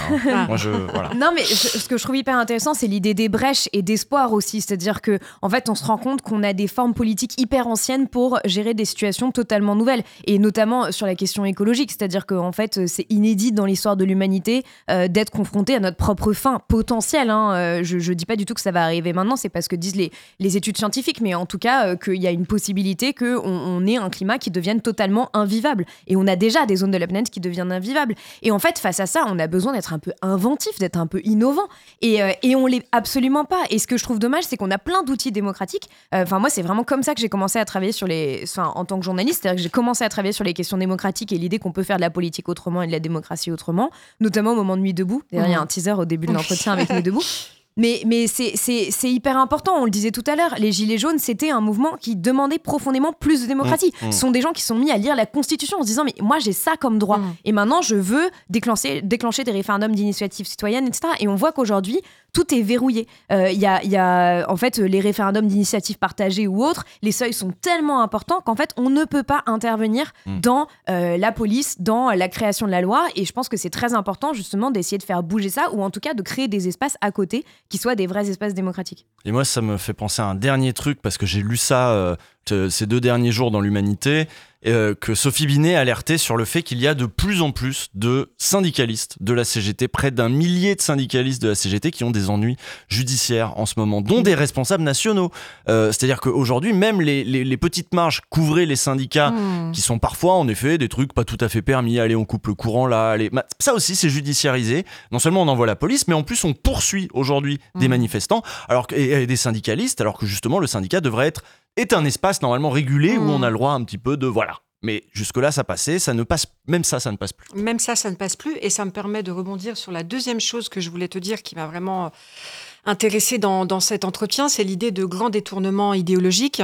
Je crois que ça, c'est vraiment au cœur euh, de la pensée de Rancière et c'est important de le souligner ici parce que ça permet de comprendre aussi tout ce qu'on a soulevé tout à l'heure, notamment sur la question de l'extrême noratisation euh, des champs euh, publics, politiques, médiatiques. C'est que depuis 40 ans, en fait, c'est ce qu'il appelle, lui, une contre-révolution intellectuelle. Il considère qu'il y a vraiment toutes ces idées d'extrême droite ont été complètement installées, banalisées, par des intellectuels dits républicains, mmh. dits de gauche. Et ça, mmh. c'est enfin, vraiment très, très important à comprendre pour voir que ce dont on parle, des anciens ce ne sont pas des effets de rupture. C'est vraiment dans la continuité voilà, d'un espèce de travail comme ça, de total euh, déconstruction de ces intellectuels, hein, on les connaît, on va pas, on va pas les citer, mais voilà qui, euh, qui ont permis en fait cette euh, cette installation, cette, euh, cet ordre policier, voilà, en détournant des valeurs de gauche comme la laïcité, comme voilà l'immigration, comme même l'antisémitisme, puisqu'on en a parlé la un lutte petit peu. Contre l'antisémitisme. La lutte, pardon, la lutte contre l'antisémitisme. Voilà, toutes ces valeurs là qui ont été détournées de leur sens initial pour aboutir à cette espèce de voilà voilà. Et alors, si vous nous rejoignez, vous êtes déjà très nombreux, vous êtes euh, nombreuses et nombreuses, 1800 et quelques? 1600, j'ai mal vu, j'étais optimiste. Euh, merci d'être là. Je rappelle le programme, on va recevoir notre invité dans, dans 10 minutes et en attendant, eh ben, on parle un petit peu des formats euh, de Blast, de ce que Blast a proposé ces dernières semaines. C'est un rendez-vous mensuel, il y aura un autre épisode de La France a peur, ce talk là sur Twitch d'ici un mois. il y aura d'autres choses qui vont arriver sur Twitch d'ici là sur la chaîne de Blast. Et je voudrais qu'on termine par un dernier format. Ça s'appelle Jean de France. Et, euh, et on s'est pas mal foutu de ma gueule parce que, parce, que, je l'ai regardé en live. Ah ouais et Je l'ai regardé en live et à la fin, je suis désolé, euh, c'est comment il s'appelle? Ibrahim. Ibrahim, Ibrahim, il, nous fait un plan avec un enfant ou je sais pas quoi. Et moi, j'étais un peu, un peu ému, tu vois. Le problème, mm. c'est que j'étais en live. Donc j'ai pas, j'ai pas chialé à grosses gouttes, mais j'étais un peu ému et c'est devenu une blague genre Usul pleure pour les banlieues. Maintenant il se moque de moi. Si si, à cause, ah oui. à cause d'Ibrahim, à, cause d'Ibrahim. Donc merci euh, à lui. On va regarder la, bande annonce. Tout à l'heure faux ici. La poste, les magasins, les promesses que ça ira mieux demain. Puis tout est vieux déjà aussi. Madani, les manifs, les espoirs enveloppés dans les isoloirs des années 90. La France en préfabriqué et en 18 étages d'insalubrité. Regarde ça. C'est une fuite d'en haut. Et ça, c'est un immeuble qui a été réhabilité euh, entièrement. Et ça tombe d'en haut depuis, euh, depuis vendredi. Ils m'ont appelé, donc j'ai appelé euh, Habitat du Gard. Regarde, dans tous les escaliers. Ça fait depuis 6 mois, 7 mois qu'on a réclamé pour. D'accord. Moi, je descends à pied, mon frère. Je prends pas de risque. Mais là, mais attends, mais. Où t'as vu, vu qu'un ascenseur marchait dans les bâtiments HLM Madani Mais il marche même pas Petite astuce HLM. Si vous voulez voir en fait que vous êtes bien dans un vrai bâtiment HLM insalubre dont tout le monde s'en fout, une petite, vérifiez si l'ascenseur marche. S'il marche pas, banco, vous êtes bien dans un HLM. Tout ce que t'as dit, c'était bien. J'étais, bah, je buvais du petit lait là. Merci Denis de nous avoir rejoints parce que Jean de France, c'est un format auquel toi tu tiens particulièrement. Je vous présente Denis Robert, vous le connaissez peut-être. Bonsoir Denis. Ouais, ça va, je suis très content parce que d'abord je suis très content de cette première. Je voulais arriver plus tôt, mais j'étais dans le train donc je vous ai regardé dans, dans le TGV, c'était impeccable, le son. Enfin, je, mmh. je, suis vraiment content de, te voir, de vous voir. T'as vu, je me suis planté plein de fois, j'ai oublié de lancer des magnétos et tout, mais ça va s'affiner, on va, prendre l'habitude. Non, non, mais c'est la première et c'est la première fois qu'on est sur Twitch. Je pense mmh. que c'est vraiment pas la dernière, quoi. Mmh. c'est sympa. Hein. Il suffit de poser des micros, il suffit d'avoir une régie de malade et plein de caméras et il n'y a plus qu'à papoter. Quoi. Bon alors pourquoi Jean de France? Ben Jean de France, en, fait, c'est né euh, dans, le, dans ce studio. J'ai fait un long entretien avec euh, mon, mon, ami Jean Telet, qui est donc écrivain, et Jean. Euh, moi, j'ai été biberonné à ses, à, chroniques à la télévision et à son livre Jean de France, qui est un bouquin formidable, qu'a réédité Fakir d'ailleurs, et je l'avais invité pour venir en parler. Et, dans, dans des, et, lui, qui est quand même assez éloigné de la presse, etc., je, je le baratinais pour qu'il viennent faire des, des, des, gens de France. Enfin, parce que gens de France, c'est quoi? C'est des, une plongée euh, dans, dans la, en France, quoi. En France et ailleurs, d'ailleurs, des fois, il va un peu à l'étranger.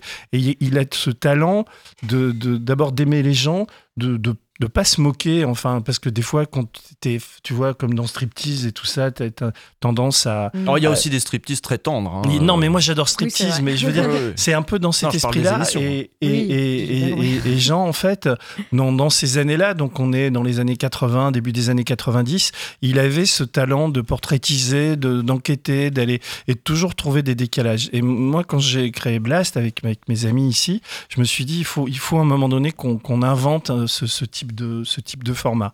Et donc euh, voilà, quand euh, quand on a redémarré cette saison, j'en ai j'en ai parlé ici et puis j'ai rencontré Ibrahim et ça a tout de suite matché quoi. Et puis là on en est à la, j'ai vu le troisième et moi, je suis comme toi, je, verse une larme, quoi. Ah, t'as pleuré aussi. a pas, le troisième, il Denis fait. pleure pour les banlieues. Il fait non, le troisième. Ah non, c'est le troisième. Troisième, c'est l'histoire d'un ah. type qui fait une, sorte de burn-out, qui arrête et qui va élever, enfin, qui va vivre avec des signes dans une rivière.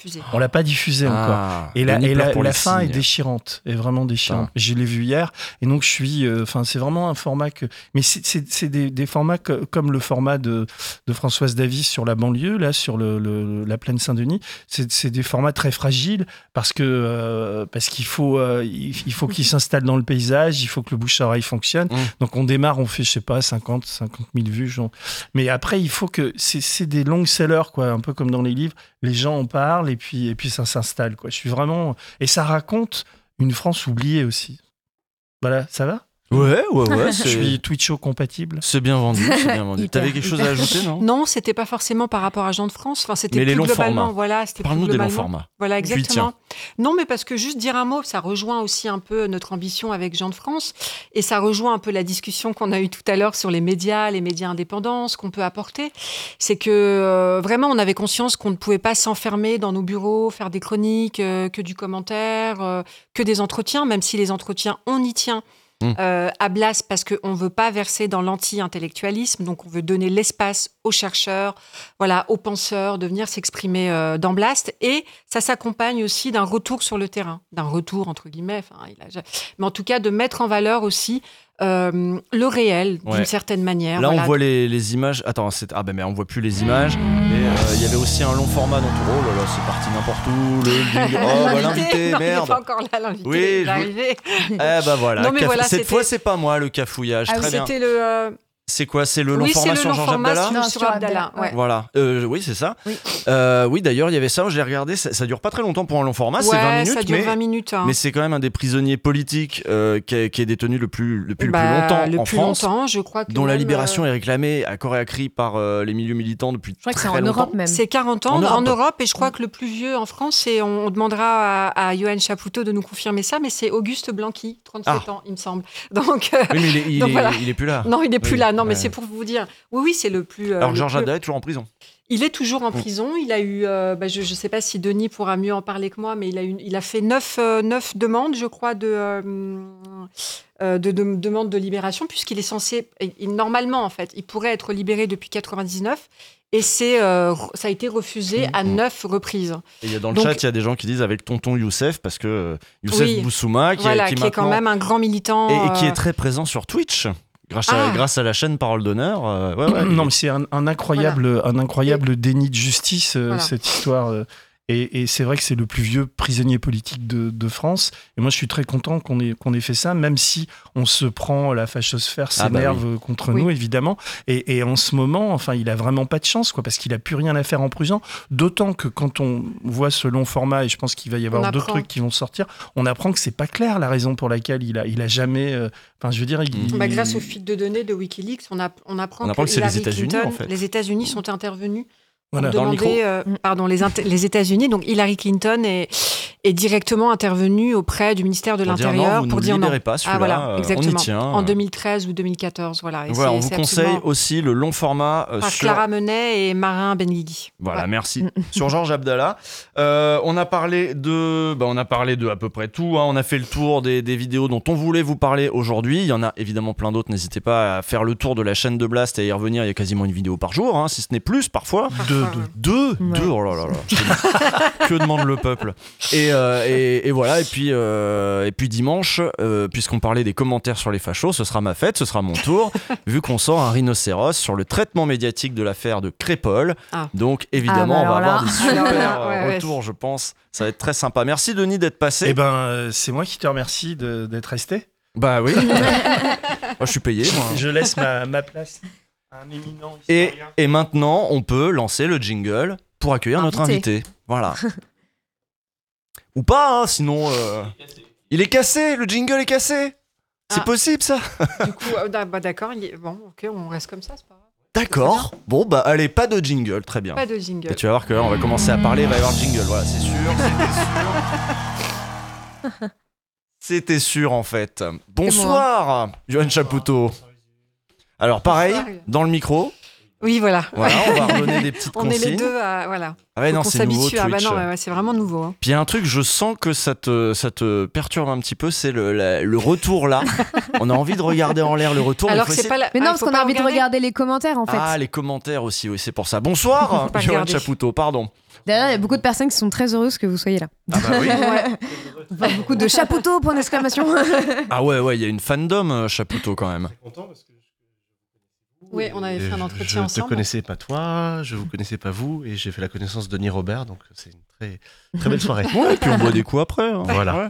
Alors, euh, Johan, tu es spécialiste euh, du nazisme, spécialiste euh, de la modernité, euh, et, euh, qui a, qui- et tu as, tu- en gros, euh, moi je t'ai pas mal cité dans, euh, dans les ouvrez les guillemets parce que tu, tu as une approche dite compréhensive. Tu essaies de comprendre quelle est la logique, euh, dans qu'est-ce qui se passe dans la tête des nazis euh, pour que des gens bien élevés, bien éduqués, qui sont dans cette euh, modernité occidentale, c'est-à-dire ils sont civilisés, hein, on parle aujourd'hui du terme de, des civilisations, là on a affaire à des gens extrêmement civilisés qui vont se livrer à des actes barbares. Alors, a posteriori, on se dit, mais euh, en fait, c'était des monstres, le nazisme, c'est une monstruosité, Hitler était un fou, etc. Donc, on ramène ça dans le domaine de, des bêtes, de la bêtise, de l'irrationnel ou de- du monstre. Et, euh, et toi, tu dis non, c'est- il y a, il y a une cohérence, il y a- y, y un système de pensée, ces gens croyaient à des choses, il faut prendre au sérieux ce à quoi ils croyaient. Est-ce que j'ai bien résumé pour l'instant? C'est tout à fait ça. En fait, le, le fait de dire qu'il s'agissait de fous, de, ou de, de gens euh, restés ou à un stade semi-animal euh, nous permet, nous, de nous exonérer, en fait, de toute responsabilité, parce que de toute pensée. Or, quand on considère qu'on a affaire véritablement à des gens qui pensent, qui réfléchissent, qui sont euh, de notre temps et de notre lieu, De notre temps et de notre lieu. eh bien, on est amené à réfléchir à- précisément à cette modernité occidentale, dans tout ce qu'elle a de pathologique, et qui a produit le nazisme. Parce que ce que je ne cesse de répéter, ce qui peut pas être une évidence, c'est que le nazisme, c'est bel et bien l'Europe du XXe siècle, c'est pas la Papouasie du XIVe. Voilà, ça vient de chez nous. euh, et c'est le produit d'une euh, comment dire d'un Occident euh, colonialiste, social-darwinien, capitaliste, impérialiste, et bref, toute une série de ismes comme ça qui ont complètement structuré le nazisme et dont le nazisme est au fond le révélateur euh, quasiment au sens photographique du terme. Ce qui m'intéresse dans le nazisme, c'est alors pas forcément seulement le nazisme en soi, mais ce qu'il dit de nous. Et c'est ce que j'ai pu ensuite essayer de tirer en tirant certains fils, notamment comme celui du management, tu vois. Hum, Et qu'est-ce qu'il dit de nous Euh, Il dit qu'on ferait bien. Qu'est-ce qu'il dit de nous qui, qui serait encore pertinent aujourd'hui Parce que. Ah bah, euh, euh, par exemple, si on réfléchit à nazisme et anthropocène, par exemple, euh, là on a un sujet assez fécond, Ah bah oui. puisque, puisque de fait, lorsque l'on parle d'extractivisme, de productivisme, d'utilitarisme, euh, de négation de l'humanité et de transformation de toute réalité, de tout espace, de toute espèce, de tout individu en chose et en fond d'énergie dans lequel je vais puiser jusqu'à l'épuisement, eh bien les nazis exemplifient ça de manière à la fois paroxystique et paradigmatique. Donc il y, y a certains... C'est pas si éloigné des gens qui sont prêts à, à- à- à cramer euh, les conditions de vie sur la planète parce que ça fait des bons chiffres euh, à la fin du trimestre. Mais c'est les mêmes. Enfin, c'est la même matrice. Con- concrètement, c'est la même matrice. Il y a des gens qui veulent nous faire croire depuis une trentaine d'années que les nazis auraient été de grands écolos. Alors, ce qui est une absurdité sans nom. Euh, ça n'a aucun sens. Les nazis sont des dévastateurs professionnels. Bon. Eh bien, au-delà de ça, ce sont, c'est l'antithèse absolue de l'écologie, ces gens-là. Puisque, encore une fois, ils considèrent tout espace, toute espèce et tout individu comme une chose, un fond d'énergie dans lequel on va puiser jusqu'à l'épuisement pour servir une fin qui est une fin productiviste. et en l'occurrence une fin, une fin guerrière. Euh, ils ont dévasté l'Allemagne comme personne, avant même de dévaster le continent. Mm. Ils ont arasé des forêts, ils ont bousillé des terres avec de l'agrochimie à mort, ils ont bétonné des zones humides protégées, ils ont excavé des montagnes pour mettre des usines en souterrain. Enfin, c'est de la dévastation permanente, si vous voulez. Et moi, un de mes, comment dire, une de mes lignes de force dans mon travail, c'est de dire que il nous enseigne des choses. Parce que c'est un peu comme les chromosomes de la mouche drosophile, en fait, hein, qu'on peut observer avec un télescope optique et non pas, euh, et non pas euh, électronique. On voit les choses quasiment à l'œil nu avec les nazis. si vous voulez. Mmh. Ils expriment les choses d'une manière telle qu'ils révèlent. Comme avec euh, Javier Milei, sans doute. Oui, ça, c'est sa tronçonneuse. Mais Non, est-ce- mais on en parlait un peu plus tôt. ouais. Ouais, parce qu'on en parlait juste avant, mais euh, en- ces derniers temps, donc tu as publié un petit, un petit euh, tract d'intervention avec Dominique Bourg. Euh, tu parles pas mal d'écologie. C'est, c'est le sujet de l'écologie qui était peut-être pas un de tes sujets premiers à la base. euh. Si. Si En fait, si, non, mais euh, un sujet non intellectualisé et purement charnel. Si tu veux, moi j'ai grandi dans les Bouches-du-Rhône, dans le premier bassin pétrochimique d'Europe, Mhm. euh, à Martigues. J'avais huit raffineries autour de, de moi. J'en ai conçu un asthme terrible. J'étais malade tout le temps. J'ai été massacré par la pétrochimie, si tu veux. Et euh, c'était. euh, et, et les incendies tous les étés, les canadaires qui rasent le toit de la maison, j'ai vécu ça depuis tout petit. Donc pour moi, c'était charnel. D'accord, ça te remue, euh, ces trucs-là.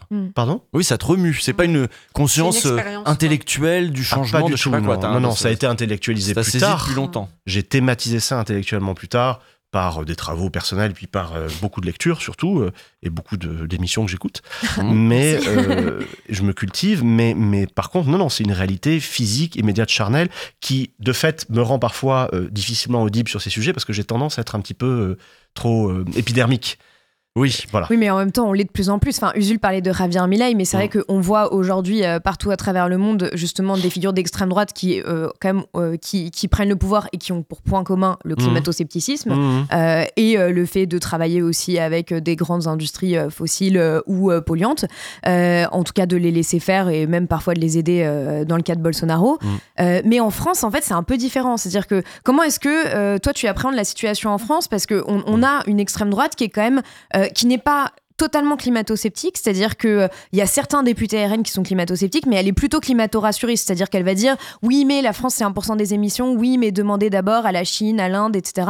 Ou euh, voilà, où le Rassemblement national va dire on va faire du localisme. Mais on voit quand même ces derniers temps que de plus en plus ils essaient de, de créer un récit sur l'écologie, ils peinent à le faire, mais en même temps ça, ça, ça, ça peut aussi leur faire gagner des électeurs ou des Alors, électrices. oui, alors bon, ensuite, il y a un petit travail de désintoxication à opérer. Bah, si on parle de l'extrême droite, on pourra ensuite parler, dans le cas de la France, de l'extrême centre, parce que là, c'est eux qui sont au pouvoir.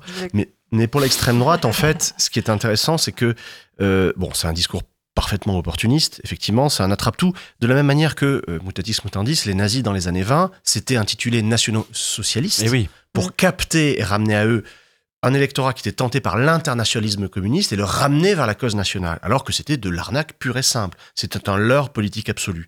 Donc là, il y a un peu de ce jeu-là. Euh, leur écologie, elle est particulariste. Localisme, euh, fermeture des frontières, etc. Alors que, par définition, l'écologie, elle est universaliste. Qu'un seul univers quand même. Mm. Bon, le, le système géophysique, il est un et il est totalement solidaire. Donc c'est une contradiction dans les termes, de la même manière que les nazis euh, euh, euh, arnaquaient tout le monde en parlant de socialisme. Il ne peut pas y avoir de socialisme national. Ça n'existe pas. Voilà. Ni dans la tradition de pensée, ni dans la logique même des idées. Eh bien, pour l'écologie d'extrême droite, c'est la même chose. Mais ce qui est inquiétant aujourd'hui, c'est qu'en fait, on voit qu'il y a de plus en plus cette idée de dépolitiser l'écologie, de dire ah oui, mais l'écologie, elle peut être transpartisane Oui. finalement, et ce serait bien si tous les Oui. si tous les, euh, les partis politiques se ça- saisissaient des questions Ça me fait écologiques. penser à une chose, ça me fait penser, il paraît, j'ai lu dans la presse que Hugo Clément avait été approché pour euh, être sur la liste euh, aux européennes du Rassemblement National. On revient sur Ah cette bon? histoire d'opportunisme. Approché. Mm. Il a été approché. Je, je- je pense qu'il n'a pas envie de se griller tout de suite.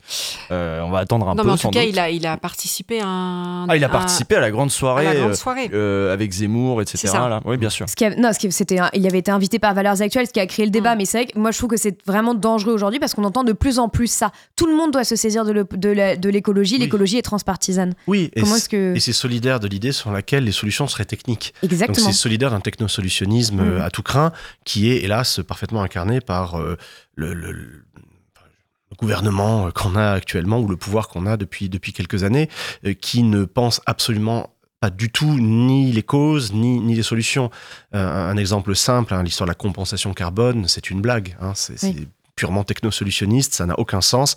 C'est pour ça que, en tant qu'historien, par exemple, je plaide volontiers pour la réhabilitation de la, la, vénérable expression de d'histoire naturelle, mm. hein, qui, qui adornait comme ça les anciens manuels de géologie et de, et de biologie, parce que justement, ça réintègre la dimension du temps, de l'histoire, de la temporalité dans ces questions écologiques que les technosolutionnistes qui nous gouvernent euh, prônent.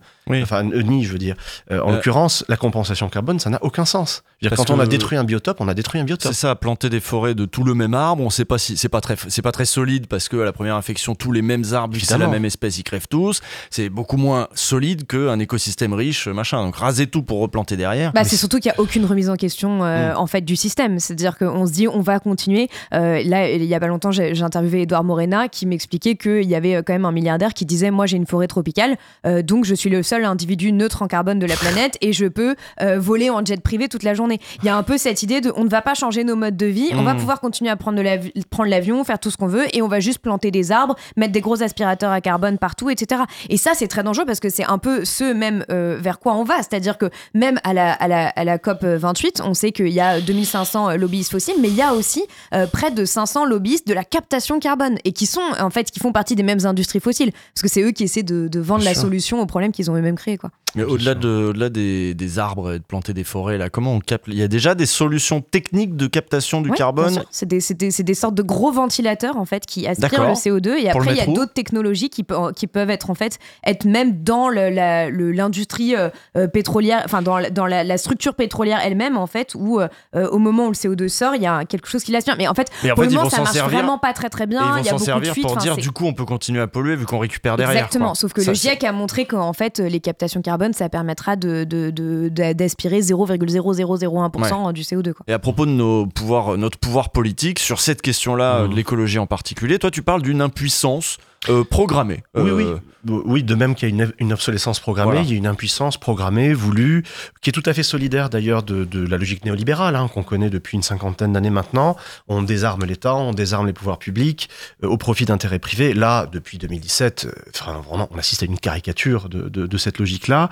Et ça touche également, également l'écologie. Il y a une renonciation complète à l'action politique. je veux dire, des, choses, enfin, des actes symboliques comme le fait de nommer je sais pas, un individu comme Christophe Béchu euh, à, l'écologie, c'est une gifle pour tous les militants, euh, pour toute la cause. D'autant plus qu'on sait fait maintenant le tour de France en jet privé. En jet, euh. bon. C'est Christophe Béchu, c'était un mec de droite qui s'était jamais vraiment intéressé à l'écologie. On le nomme là, il faut qu'il se forme en speed et après il devient ministre de l'écologie. Bon, on lui doit quand même une campagne sur le la sobriété, sur, les la sobriété, qui a énervé Bruno, Le Maire et d'autres évidemment. Oui, parce que dans ce musée Grévin des, des, horreurs, là, le gouvernement, il y a toujours pire. Hmm. Donc effectivement, Bruno Le Maire est encore pire que Christophe Béchu, effectivement.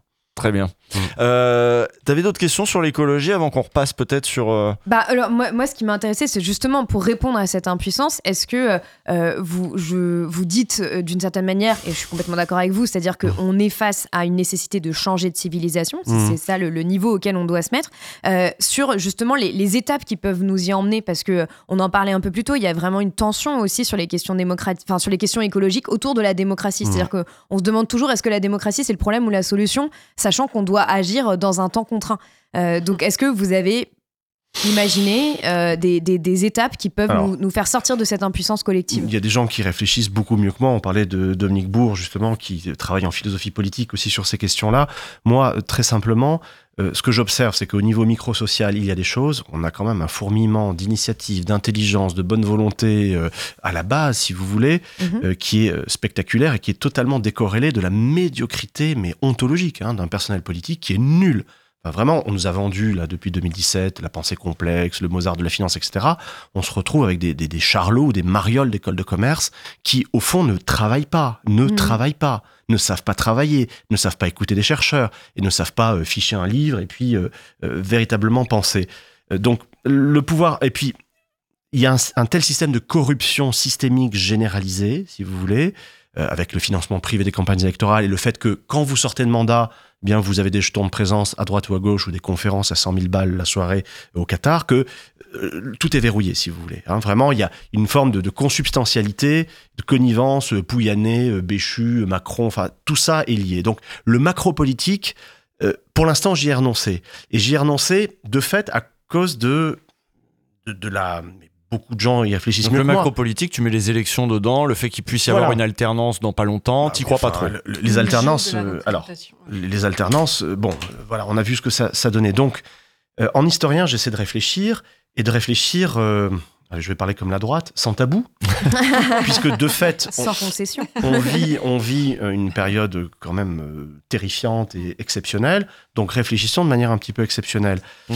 il y a eu une expérience qui a été menée notamment par Thierry Pêche, qui avait beaucoup réfléchi à ces questions-là. Oui, on en a parlé un petit peu plus tôt, la Convention citoyenne. Voilà, de Convention citoyenne. Mmh. Eh bien, pourquoi ne pas revenir au fond, à l'essence, on va dire, athénienne de la démocratie, le tirage au sort permanent la représentation, l'élection et la représentation, ça induit des biais massifs, des biais sociologiques, des biais idéologiques, et on voit une, nécrose, au fond, du système représentatif. Mmh. Alors que le tirage au sort, alors ça c'est la magie de la, stochastique, mmh. la magie des probabilités, ça aboutit à quelque chose de fait de différent.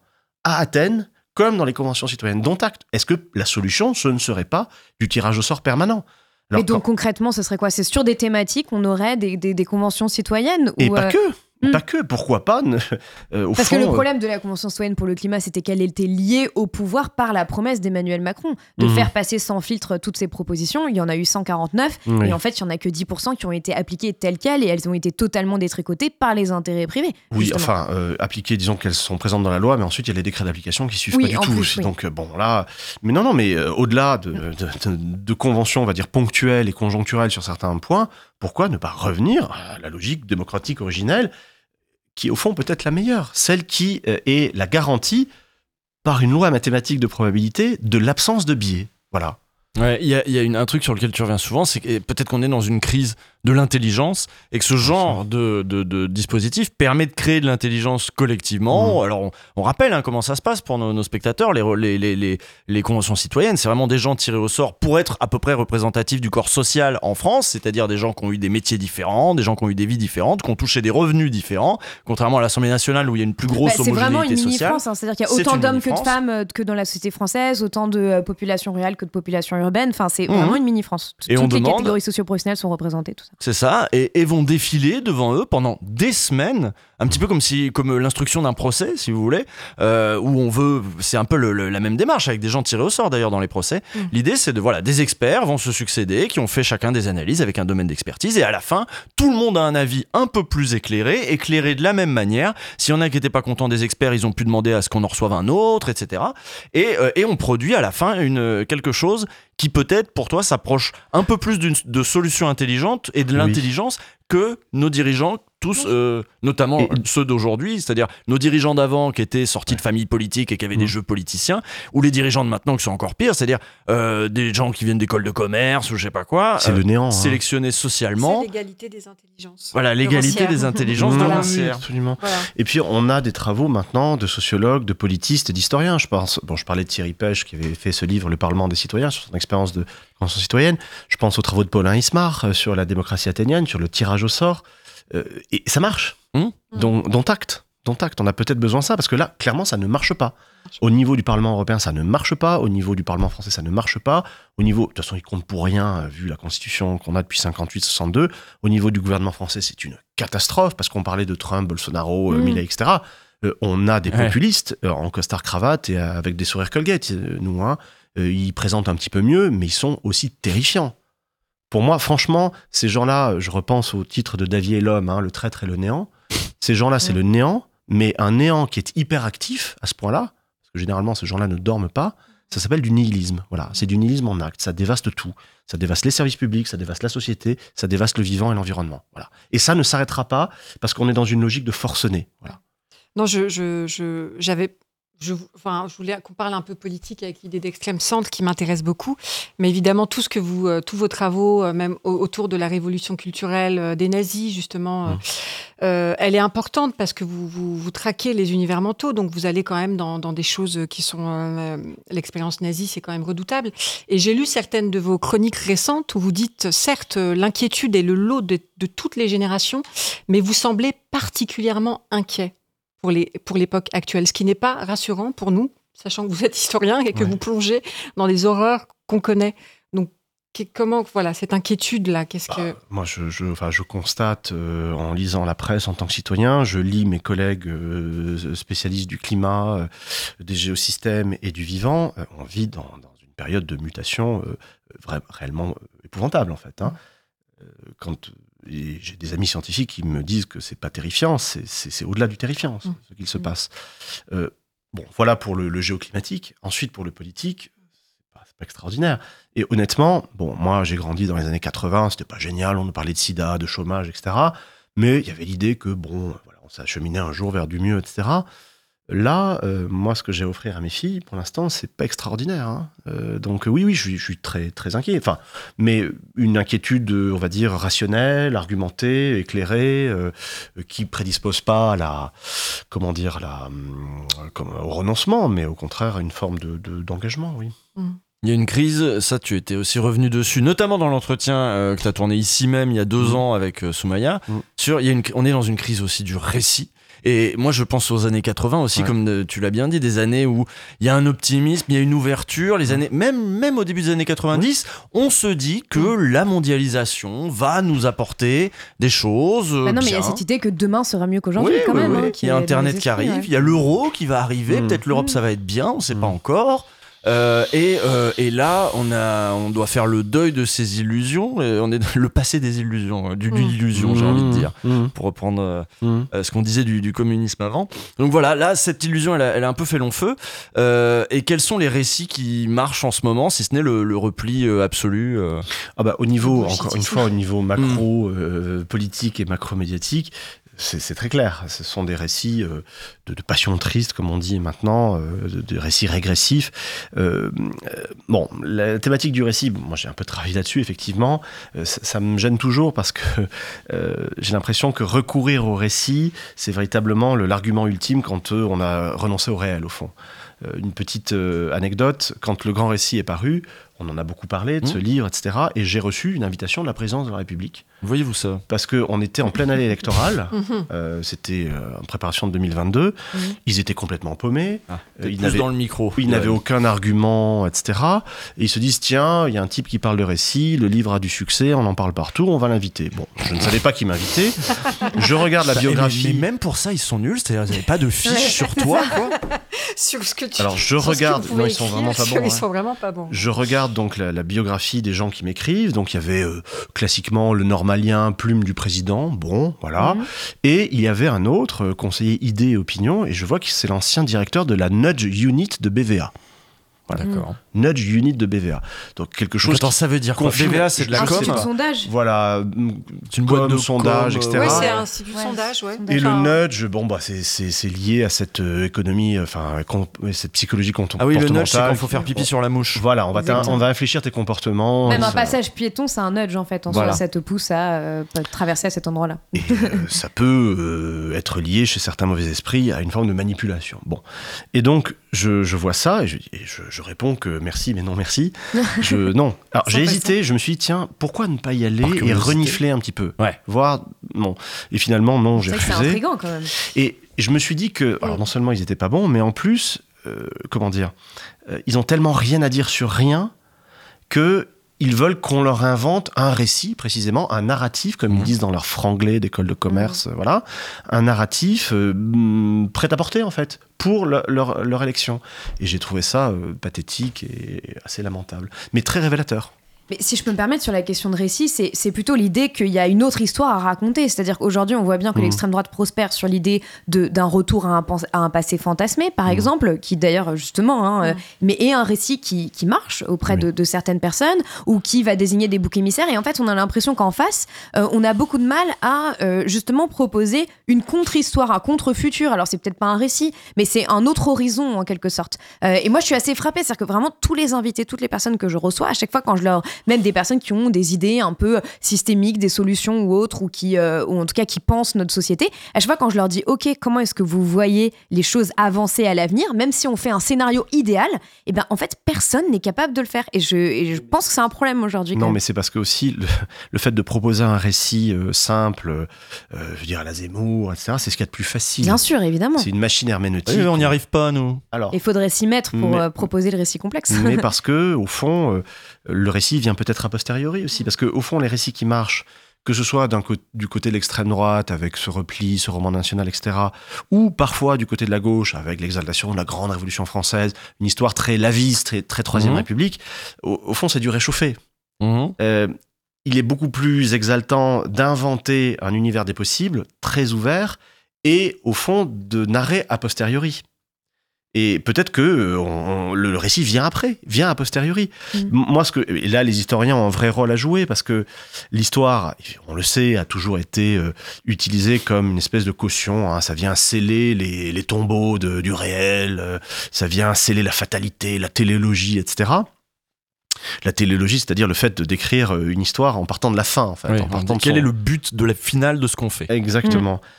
Et euh, euh, les, recherches les plus récentes, je pense notamment à ce qu'ont fait mes, copains Pierre Saint-Garvelou et Quentin Deluy-Hermoz, notamment sur le contrefactuel, ils montrent bien que, euh, tu parlais d'histoire compréhensive tout à l'heure, mmh. le, le, béaba de l'histoire compréhensive, en tout cas tel que je la pratique, c'est de se mettre à la place de l'acteur et de voir le déploiement de l'univers des possibles à partir de son propre regard. Mmh. C'est-à-dire que, un truc tout bête, moi mes grands-parents étaient des jeunes gens dans les années 30, j'ai appris à l'école que les années 30, c'est la crise, les années noires, la marche des fascismes, l'affaire Stavisky, etc. Et je me suis demandé naïvement, quand j'étais petit, mais euh, est-ce qu'ils n'avaient pas envie de se flinguer tous les matins? Eh ben non Parce que bah, en 36, ils savaient pas qu'il y aurait 38, et en 38, ils savaient pas qu'il y aurait 40. Mmh.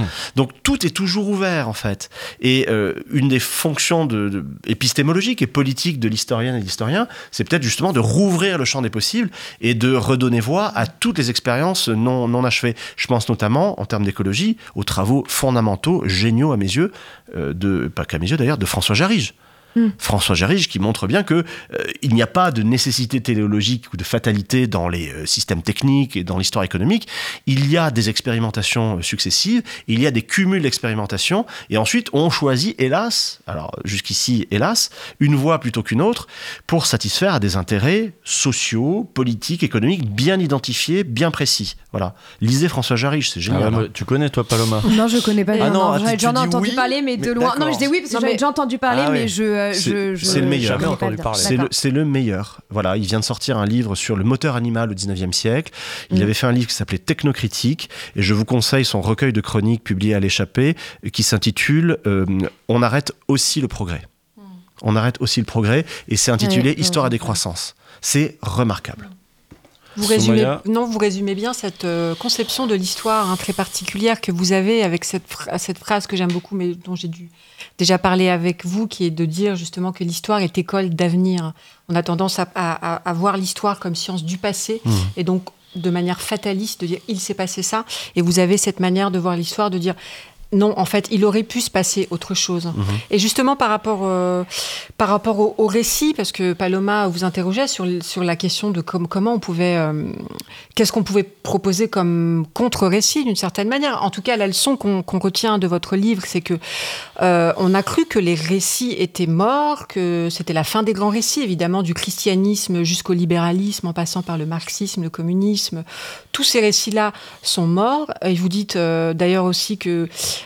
euh, à la place de Dieu, aujourd'hui, on se retrouve avec le diable. Mhm. C'est la- C'est les fameux ismes contemporains. C'est le complotisme, C'est hein, le la logique du complotisme. c'est ça. hein, on garde Mm. une, une force obscure agissante euh, dans l'histoire, déterminante, qui est le diable. Oui, Mm, effectivement. qui est le diable. Avec des retours à la transcendance. Oui, euh, tout à fait. ouais, vraiment. Tout à fait. Avec tout ça. Et donc, je, je- de- dans, dans ces fictions, alors évidemment, il y a des ismes, euh, il y a le complotisme, le djihadisme, le bullshitisme, hein, dont j'ai dit un mot tout à l'heure, qui est certainement peut-être, euh, je ne sais pas si, si vous le pensez, mais peut-être le dernier isme contemporain euh, particulièrement inquiétant, Mhm. parce que précisément, il met la valeur euh, de vérité en deçà de tout. On peut le décrire, que- le bullshitisme, voilà. c'est qui, c'est Voilà. quoi euh, Bah, c'est c'est un, un- un philosophe qui s'appelait Harry Frankfurt, euh, qui était euh, philosophe américain des années 80 et qui observait le phénomène Reagan et qui était stupéfait par cet histrion euh, qui était capable de dire et de raconter n'importe quoi.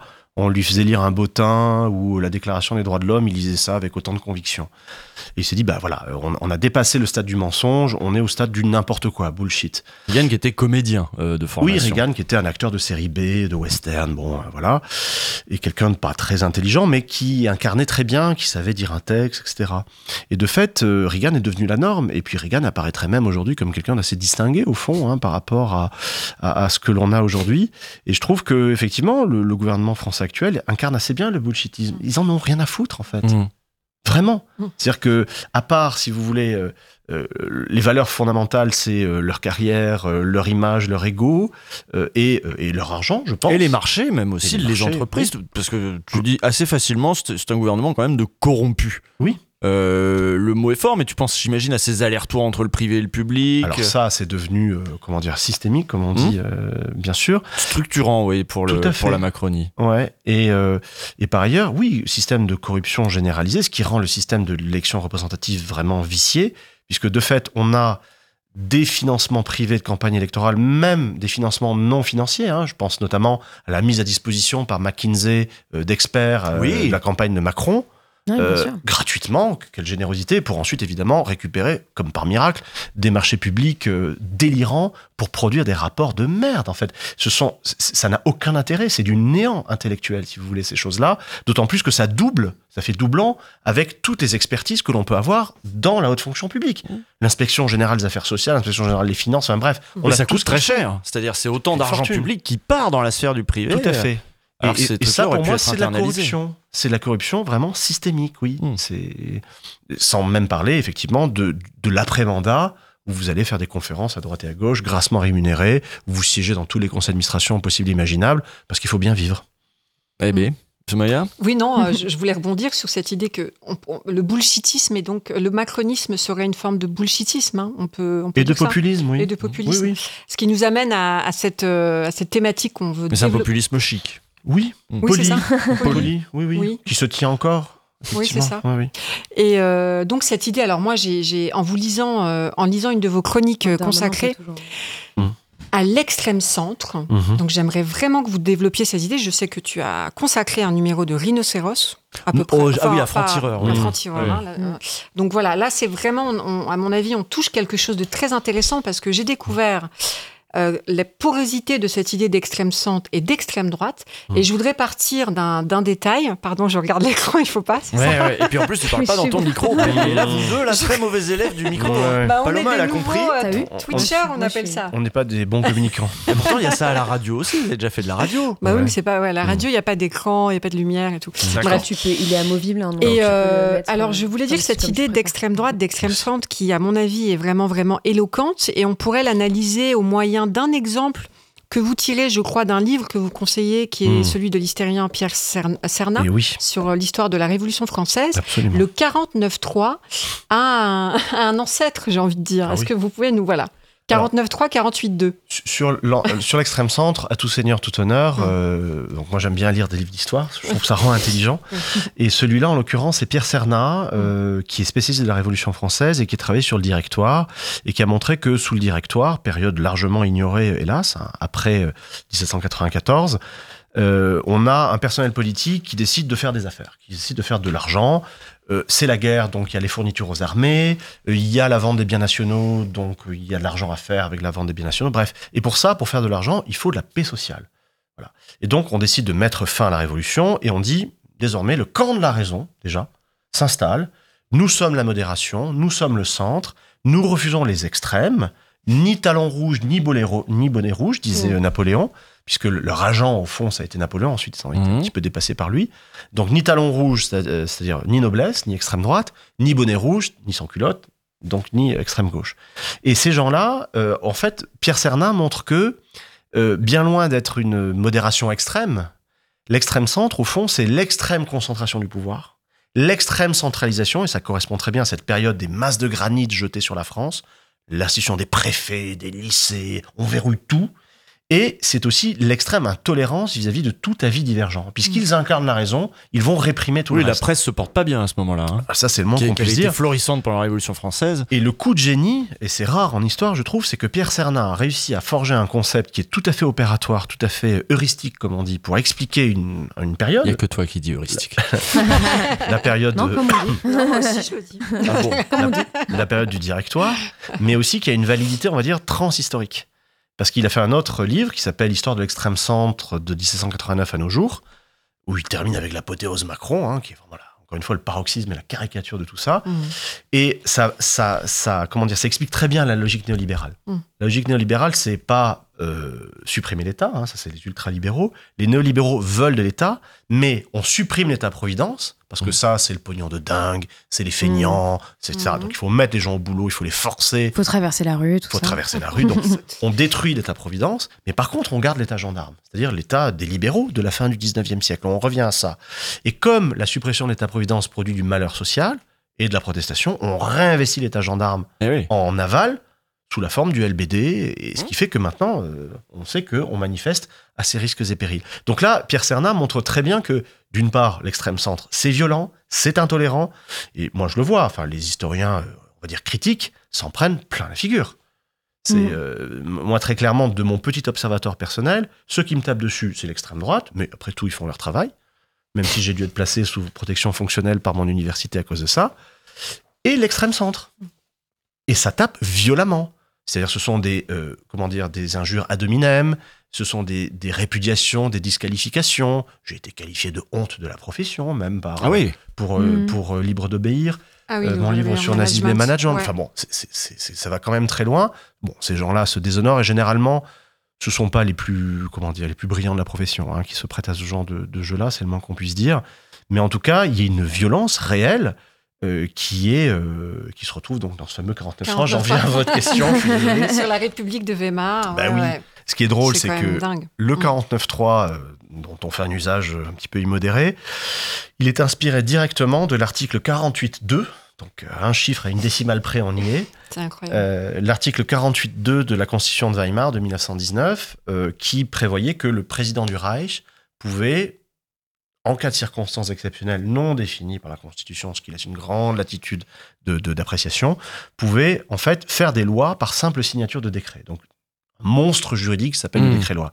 Ça, ça a été bien vu par des juristes des années 30 comme Michel Debré, jeune conseiller d'État, Mhm. qui faisait partie du mouvement de réforme de l'État, c'est-à-dire de réforme des institutions dans le sens de, d'un renforcement de l'exécutif dans les années 30. Ça n'a pas marché dans les années 30, ça a pas mal marché sous Vichy par contre. Ça recapote en 46 avec la 4ème République, mais en 58, ces gens-là reviennent euh, très motivés. Debré et garde des Sceaux s'occupent de la rédaction de la Constitution et nous fait le 49.3 plus l'article 16, puisqu'au fond, euh, l'article 48.2 est ventilé dans le 49.3 et dans l'article 16.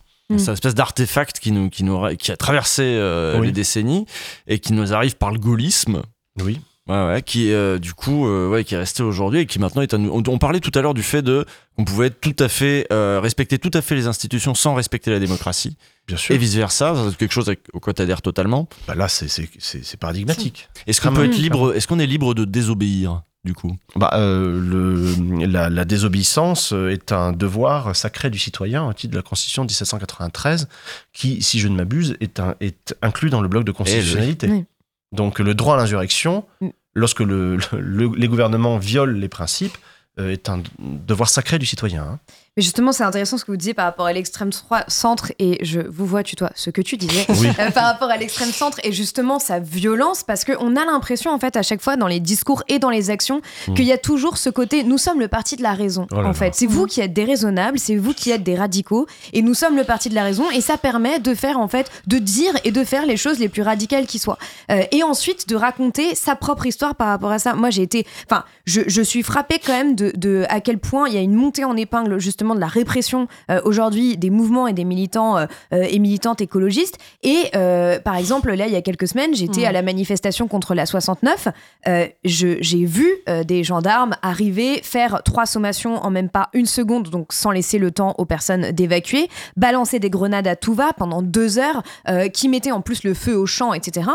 Et, et, et juste, euh, et juste après, je vois plusieurs interviews de ministres, dont Clément Beaune, qui expliquent qu'il y avait des éléments radicaux. Enfin, en fait, il y a un peu ce, côté. derrière. Enfin, oui, qui mentent en fait, qui, qui explique, et, notamment euh, Gérald Darmanin euh, qui a tweeté en disant Nous avons pu maîtriser les, les, éléments ultra radicaux. Les éléments ultra radicaux, moi j'y étais deux minutes avant, ils étaient en train de déjeuner tranquillement.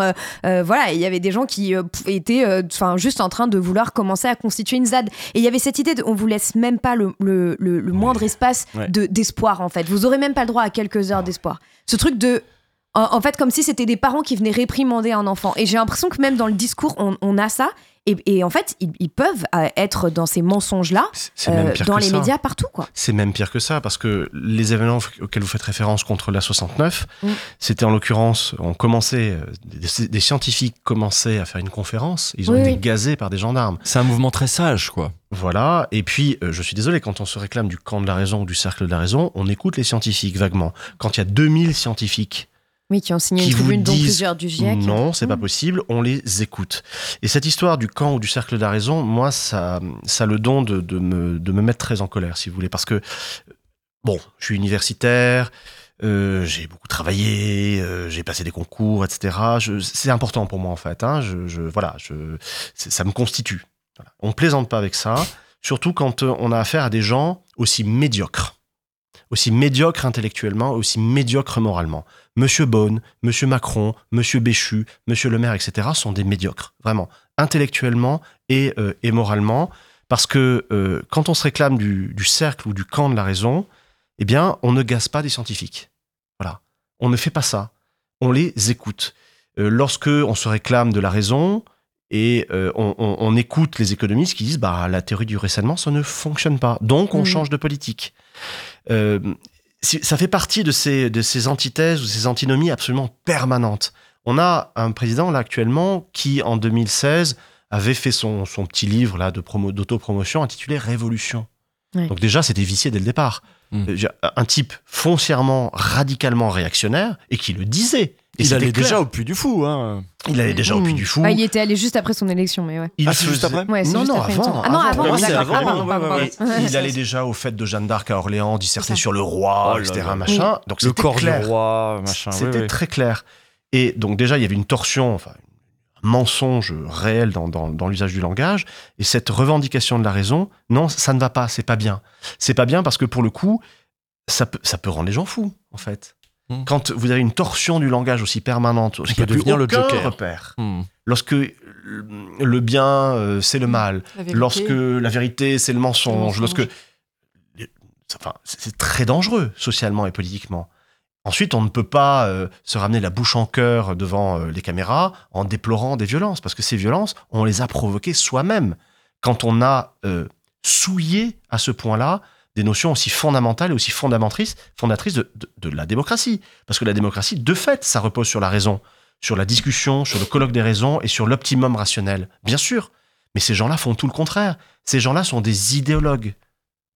Oui, il ferme tout dialogue, mais en même temps, tout le problème, c'est que justement, euh, il n'y a, pas, a pas de contre-discours vraiment dans justement les grands médias euh, autour ah, bah, pas ah tant que ça. C'est-à-dire que moi, j'ai quand même. Non, mais j'ai quand même été. Médias, dans, oui. les grands médias, dans les grands médias, oui. Et oui, mais enfin, moi, j'adorerais que Blast fasse des millions et des millions de vues. On fait beaucoup de vues, mais hmm. on n'est pas encore au niveau d'audience de plein d'autres médias. Alors regardez-nous, abonnez-vous, je ne sais pas, mais, mais, mais, moi, ça m'a hmm. frappé. C'est-à-dire justement sur la 69, c'est-à-dire qu'on on avait vraiment euh, les préfets de police qui disaient on nous a empêché l'accès à un site qui était euh, enflammé, etc. Enfin, il y avait que des mensonges qui étaient répétés comme ça. Je prends cet exemple, mais il y en a plein d'autres euh, et sur d'autres thématiques où en fait, c'est- et c'est d'autant plus frappant quand on a été sur place en fait. Mhm. Euh, et là, on se dit mais on est on en fait, on est en train de raconter une, une vérité alternative qui Oui. n'est pas du tout euh, ce qui s'est euh, exactement passé. Et, et on le voit de plus en plus.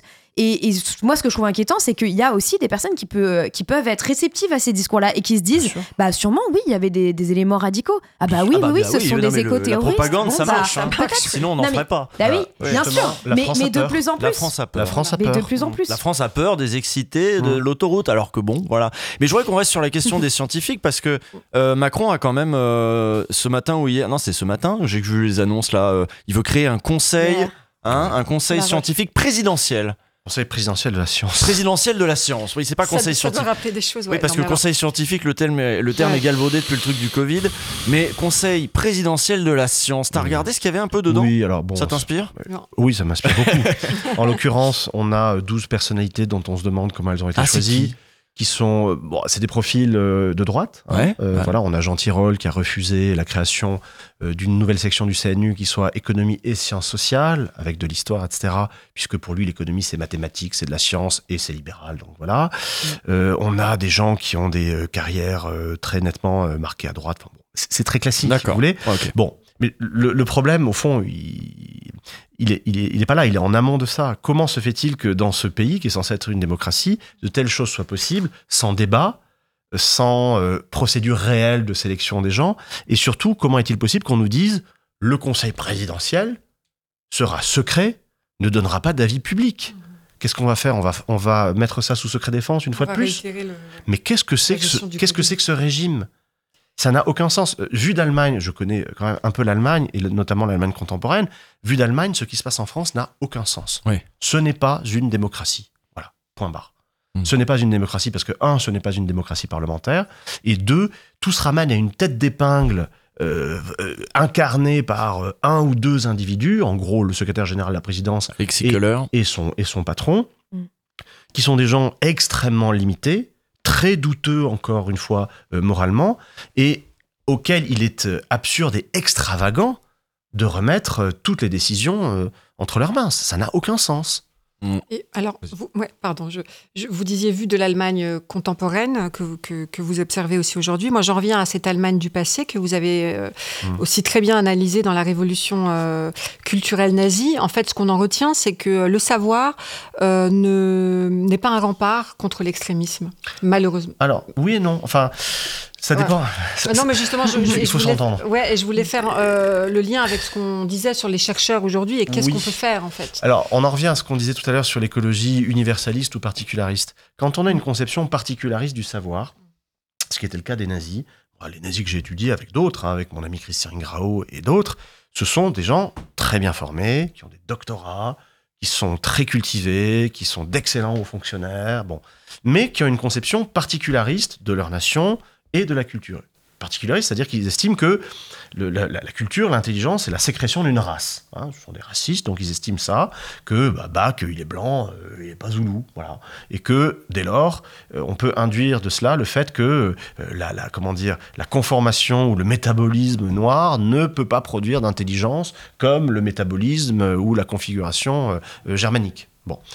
Non, Euh, Ils vont parler de culture quand même plutôt. euh. Oui, mais euh, la culture. L'homme africain n'est pas rentré dans l'histoire, nous disait euh, Sarkozy. Absolument, absolument. Donc ils vont se référer à l'histoire et dire voilà ça n'a pas produit ça, mais le, le rapport direct à euh, l'ethnie il est, il, est, il est pas dit, il est sous-entendu. Alors chez les nazis, il est, ah chez les, chez les il nazis est oui. parfaitement affirmé.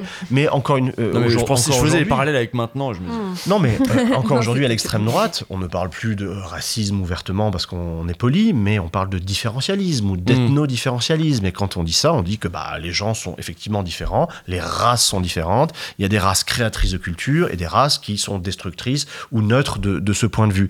Et alors ça, c'est une chose. Et donc dans ce, dans ce cas-là, le fait d'être cultivé, d'être bien formé, peut euh, euh, aboutir au fait qu'on est, on est un monstre. Mm. Quand on a une conception universaliste de la culture, quand on Mm. considère que le bon sens est la chose au monde la mieux partagée, que la raison est universelle et que tout être humain doit, au sens de Kant, être considéré comme une fin en soi et pas seulement comme moyen, là on change d'univers.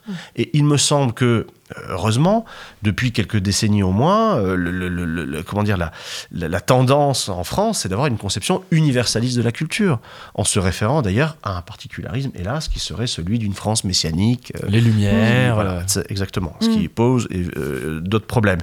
Mais en tout cas, c'est quand même mieux que les nazis. Mm.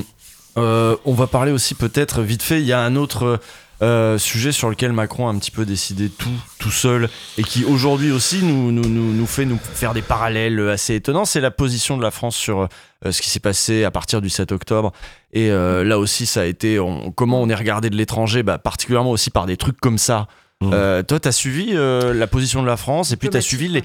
T'as suivi. Est-ce que tu as suivi l'effervescence de discours derrière et de production de cadrage euh, derrière qu'il y a eu dans l'espace intellectuel français pour justifier notamment les, les- les massacres à Gaza Et, et qu'est-ce que. Non, moi j'ai juste vu, euh, j'ai de la compassion et de la sympathie pour euh, les diplomates, euh, qui sont Oui. des gens compétents, qui travaillent, etc., et qui ont vu tout leur travail bousillé en 15 secondes euh, d'éructation en conférence de presse d'un OSS 117 en roue libre, euh, qui a réussi à embarrasser Netanyahou quand même. Il faut le faire. Se retrouver à droite de Netanyahou en proposant une coalition euh, Daesh, Hama- euh, contre Daesh et le Hamas parce que ce serait la même chose alors que ce n'est pas du tout Oh, la à même ce chose. moment-là, au tout début, Netanyahou disait que c'était la même chose. Oui, ça l'arrangeait. euh. Sauf que, euh, de fait, la Ce qui proposition... l'arrangeait pas, c'était d'avoir les Français Ouais. dans les Ils ont pattes et essayé une- d'installer ce récit justement, mais Ouais. ça n'a pas marché. qu'il y ait une Ouais. coalition internationale, ça, ça l'arrangeait pas parce qu'il voulait avoir les mains libres avec euh, en tout Oncle cas, Joe. les, quoi. les- les diplomaties ont chancelé. euh, Oui. Non, mais les, diplomates sont tous en PLS, là. C'est Mm. c'est terrible pour eux, terrible. Et, et genre, on en revient à ce qu'on disait tout à l'heure à propos de l'écologie. On a affaire à des gens médiocres qui ne travaillent pas, qui ne savent pas travailler. Je suis désolé. Et qui n'écoutent pas aussi ceux qui travaillent, c'est ce sujet-là, hein, euh, que, quelles que soient les thématiques d'ailleurs. Moi, ce qui me frappe, et pour revenir euh, à une, perspective plus générale, c'est que euh, on a des gens qui, le maire, euh, euh, Macron, etc., ne cessent de parler de la valeur travail, remettre les gens au travail, etc. Mais quand ils parlent de travail, eux, ils parlent d'activités de divertissement, produire n'importe quoi, n'importe comment, pour faire tourner la machine, pour continuer dans le- dans l'horreur et pour que les gens ne, soient occupés. Et ils confondent aussi leur activité ou leur suractivité qui peut être frénétique. hein. Il y en a Mm. des gens qui sont parfois détraqués psychiquement, qui ne dorment pas, qui échangent 400 SMS par jour, etc. Ils confondent ça, le fait d'échanger frénétiquement des SMS avec BHL par exemple, euh, qui a inspiré la Qui coalition inspiré, voilà, euh, euh, selon le- le- l'article Libération. de Libération. Ils confondent non, ça, ils confondent ça avec Mais du, non, avec. Avec du vrai travail. vit dans le Gorafi en fait. Et, c'est vraiment... et, et ce qui me frappe, c'est que euh, ils parlent d'effort et de travail, alors que ces gens-là incarnent l'avachissement permanent, le le- l'abandon à la pire facilité. Hmm. En termes d'écologie, on va rien changer. C'est On va c'est- faire du c'est technosocialisme. intéressant parce que c'est- du coup, ça, ça se traduit. Euh, ça va très bien avec ce que tu disais aussi sur le fait qu'on a rendu l'État impuissant. Oui. Eh bah, si l'État n'a plus de moyens de piloter euh, son économie, de planifier, etc., mais ça fait quand même moins de trucs à faire aussi. On va laisser au privé. Bien sûr, d'autant plus que le privé, on y partira euh, vite vite après la fin du mandat et Ben qu'il oui. y, y a des choses à à en tirer. Et sur la, alors là, je trouve que la, la médiocrité de ces gens-là, elle était éclatante et on le voit de manière spectaculaire, hélas, dans l'actualité géopolitique parce que qu'est-ce qu'on a? On a une proposition de coalition internationale qui euh, est absurde. Hmm. On se rend compte quand même qu'on a fait une bêtise. Donc, on va pas à la manif contre l'antisémitisme pour euh, faire bonne mesure. Résultat, euh, on vexe euh, euh, d'autres gens et on vexe euh, Israël. Très bien. Pour rattraper le coup, eh ben, on va allumer des bougies d'Hanouka. Bah, Enfin bref, Ouais, c'est et, des- là, et là, ça recrée une polémique sur la laïcité. Non, mais c'est en fait, c'est vrai que c'est quand même assez fou. On- a se des dit, gens- mais- c'est exactement ce qu'on aurait pu. Enfin, c'est la même chose avec le discours qu'avait donné Emmanuel Macron où il avait dit qui aurait pu prédire Ah oui, euh, la crise climatique. Oui, mais en fait, ce qui est quand même dingue dans ces moments, moi je me dis Mm. toujours ça quand je regarde les discours euh, d'Emmanuel Macron ou d'autres, je me dis il y a dix conseillers qui ont écrit le discours, qui ont relu, qui ont re- remodifié, etc. Et Non, personne s'est dit. Non, il y a, il y a un problème. Non, il n'y a pas de viennent problème. d'où, les Très bien. conseillers Et, euh, et- Ouais, et il le lit, quoi. Ils viennent d'où Voilà. c'est une S'ils bulle. viennent- Mais, moi, je trouve ça toujours fou. Mais s'ils viennent d'écoles Vraiment, de commerce me- ou de la Nudge Ouais. Unit de BVA, pardon, mais ça peut Et pas si donner un Bernard résultat brillant. Ah oui. c'est pareil. Et puis Ah s'ils bah, viennent ça peut surtout d'une classe sociale en, en particulier. Tout à fait. Une classe sociale en particulier, Voilà, la bourgeoisie, euh, plutôt les milieux parisiens, qui, qui, qui- qui- qui n'a plus de boussole, ou en tout cas qui en a une, c'est celle euh, de sa carrière. ou les C'est en vase clos, quoi. Ouais, voilà, c'est ça. Hmm. Il y a une homogénéité sociale. Et ça nous amène aussi au sujet de, la, de ce qu'est en train de préparer Attal parce que cette, Ah homogéné- euh, cette homogénéité sociale euh, dans les diplômés, hein, euh, elle ne risque pas de s'arranger. Euh, la, la mesure là du euh, le brevet est obligatoire pour aller au lycée, le redou- on retourne au redoublement. Et Non, puis mais- peut-être euh, à la blouse.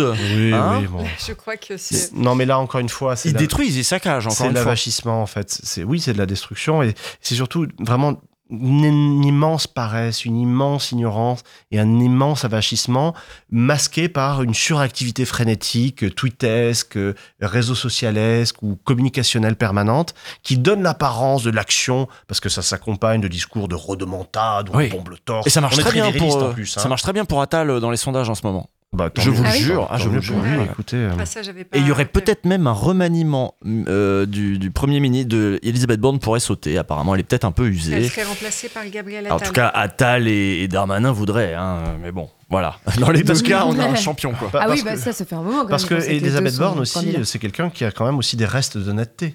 Hmm. Il y a des choses sur lesquelles elle flanche pas et sur lesquelles elle ne, elle ne fléchit pas. Et elle était Tu penses à quoi Elle était je- je accompagnée. Elle était accompagnée notamment de quelqu'un de, de- de- de très grande qualité, hein, son directeur de cabinet Aurélien Rousseau, qui a été promu au ministère de la santé. Mmh. Là, on a affaire, si vous voulez, euh, à des vrais serviteurs de l'État. Hmm. Des vrais serviteurs de l'État. Alors ensuite, ils se compromettent, etc. Bon, ils s'accommodent du réel, mais on a des gens honorables, si vous voulez. Hein. Moi, je trouve qu'un type comme Tu vois, Aurélien ils sont moins sans Bah, oui, mais moi je trouve que, enfin, Elisabeth Borne euh, a, a évidemment, oui, euh, ce, ce côté un petit peu honorable Une sur ancienne certaines choses, préfète, mais, directrice de la euh, RATP. mais, bon, mais euh, quand euh, elle fait quelque chose comme ce qu'elle a fait euh, il y, a, il y a même pas quelques mois, euh, en renvoyant euh, dos à dos Non, les extrêmes, ça- en disant la violence Non, des mais- extrêmes, alors qu'il y a un groupuscule, d'extrême droite qui met le feu à la maison d'un maire et qui tente de l'assassiner, pour moi c'est extrêmement Bien dangereux. sûr. moi, Enfin, ça m'interrogeait l'éloge d'Elisabeth Borne. Non, mais C'était inattendu. Non, je mais voulais- voilà. dire Je voulais que tu développes. Qui en est à je- son 21e 49.3 Enfin, c'est pas Voilà, je- non mais dans le contexte que nous vivons, Ce serait c'est ce qu'il y a de euh, mieux une, autre, même. un- une autre première ministre, elle ferait la même chose hein, sous Ce- quinquennat. On- Dans, dans, dans, dans le de l'espèce de zoo là ou de, de musée Grévin Mm. des horreurs qu'on a, c'est ce qu'on a de, de, de mieux et de plus honorable. Mais sur l'équation posée entre les extrêmes, d'ailleurs c'est intéressant parce que si on revient à Pierre Serna, Mm. au fond, il permet de sortir de, de la fausse opposition extrême droite, extrême gauche, Mm. en disant attention non, les deux vrais extrêmes, c'est l'extrême droite et l'extrême centre, et comme par hasard, dans l'histoire, ils s'allient toujours. En Italie en 1922, ils s'allient. Mm. En, en- en Allemagne en 1932-33, ils s'allient. Et puis euh, là, je trouve qu'il y a quand même des affinités électives a- a- assez troublantes. Mais sur cette équation qui est posée, ça, c'est des éléments de langage dictés par euh, le, le- le- comment dire, les managers en chef euh, de l'Élysée. Même quelqu'un qui a un cerveau comme Papendiaï s'est prêté à une, une infamie pareille. Mm. Mais parce que c'est le boulot. Vous acceptez le gyrophare, la cocarde et la carte de visite et les huissiers qui se plient en quatre en, en donnant du monsieur le ministre tous les jours. Eh bien, euh, il faut aller à la matinale pour dire que bah, l'extrême gauche et l'extrême droite, euh, gna gna, l'arc républicain, blabla. Voilà. Il y a une excellente chronique de Thomas Legrand aujourd'hui dans Libération, Oui, justement, alors, je l'ai sur l'arc républicain, qui n'est pas Ah bah, l'arc je- modéré. Attention. Ah, voilà, bah, moi je voulais justement. Et d'où il ça a retweeté. Ah, ça Absolument. m'inspirait ça parce que je me disais. Mais euh, oui, il était content, il devait être content.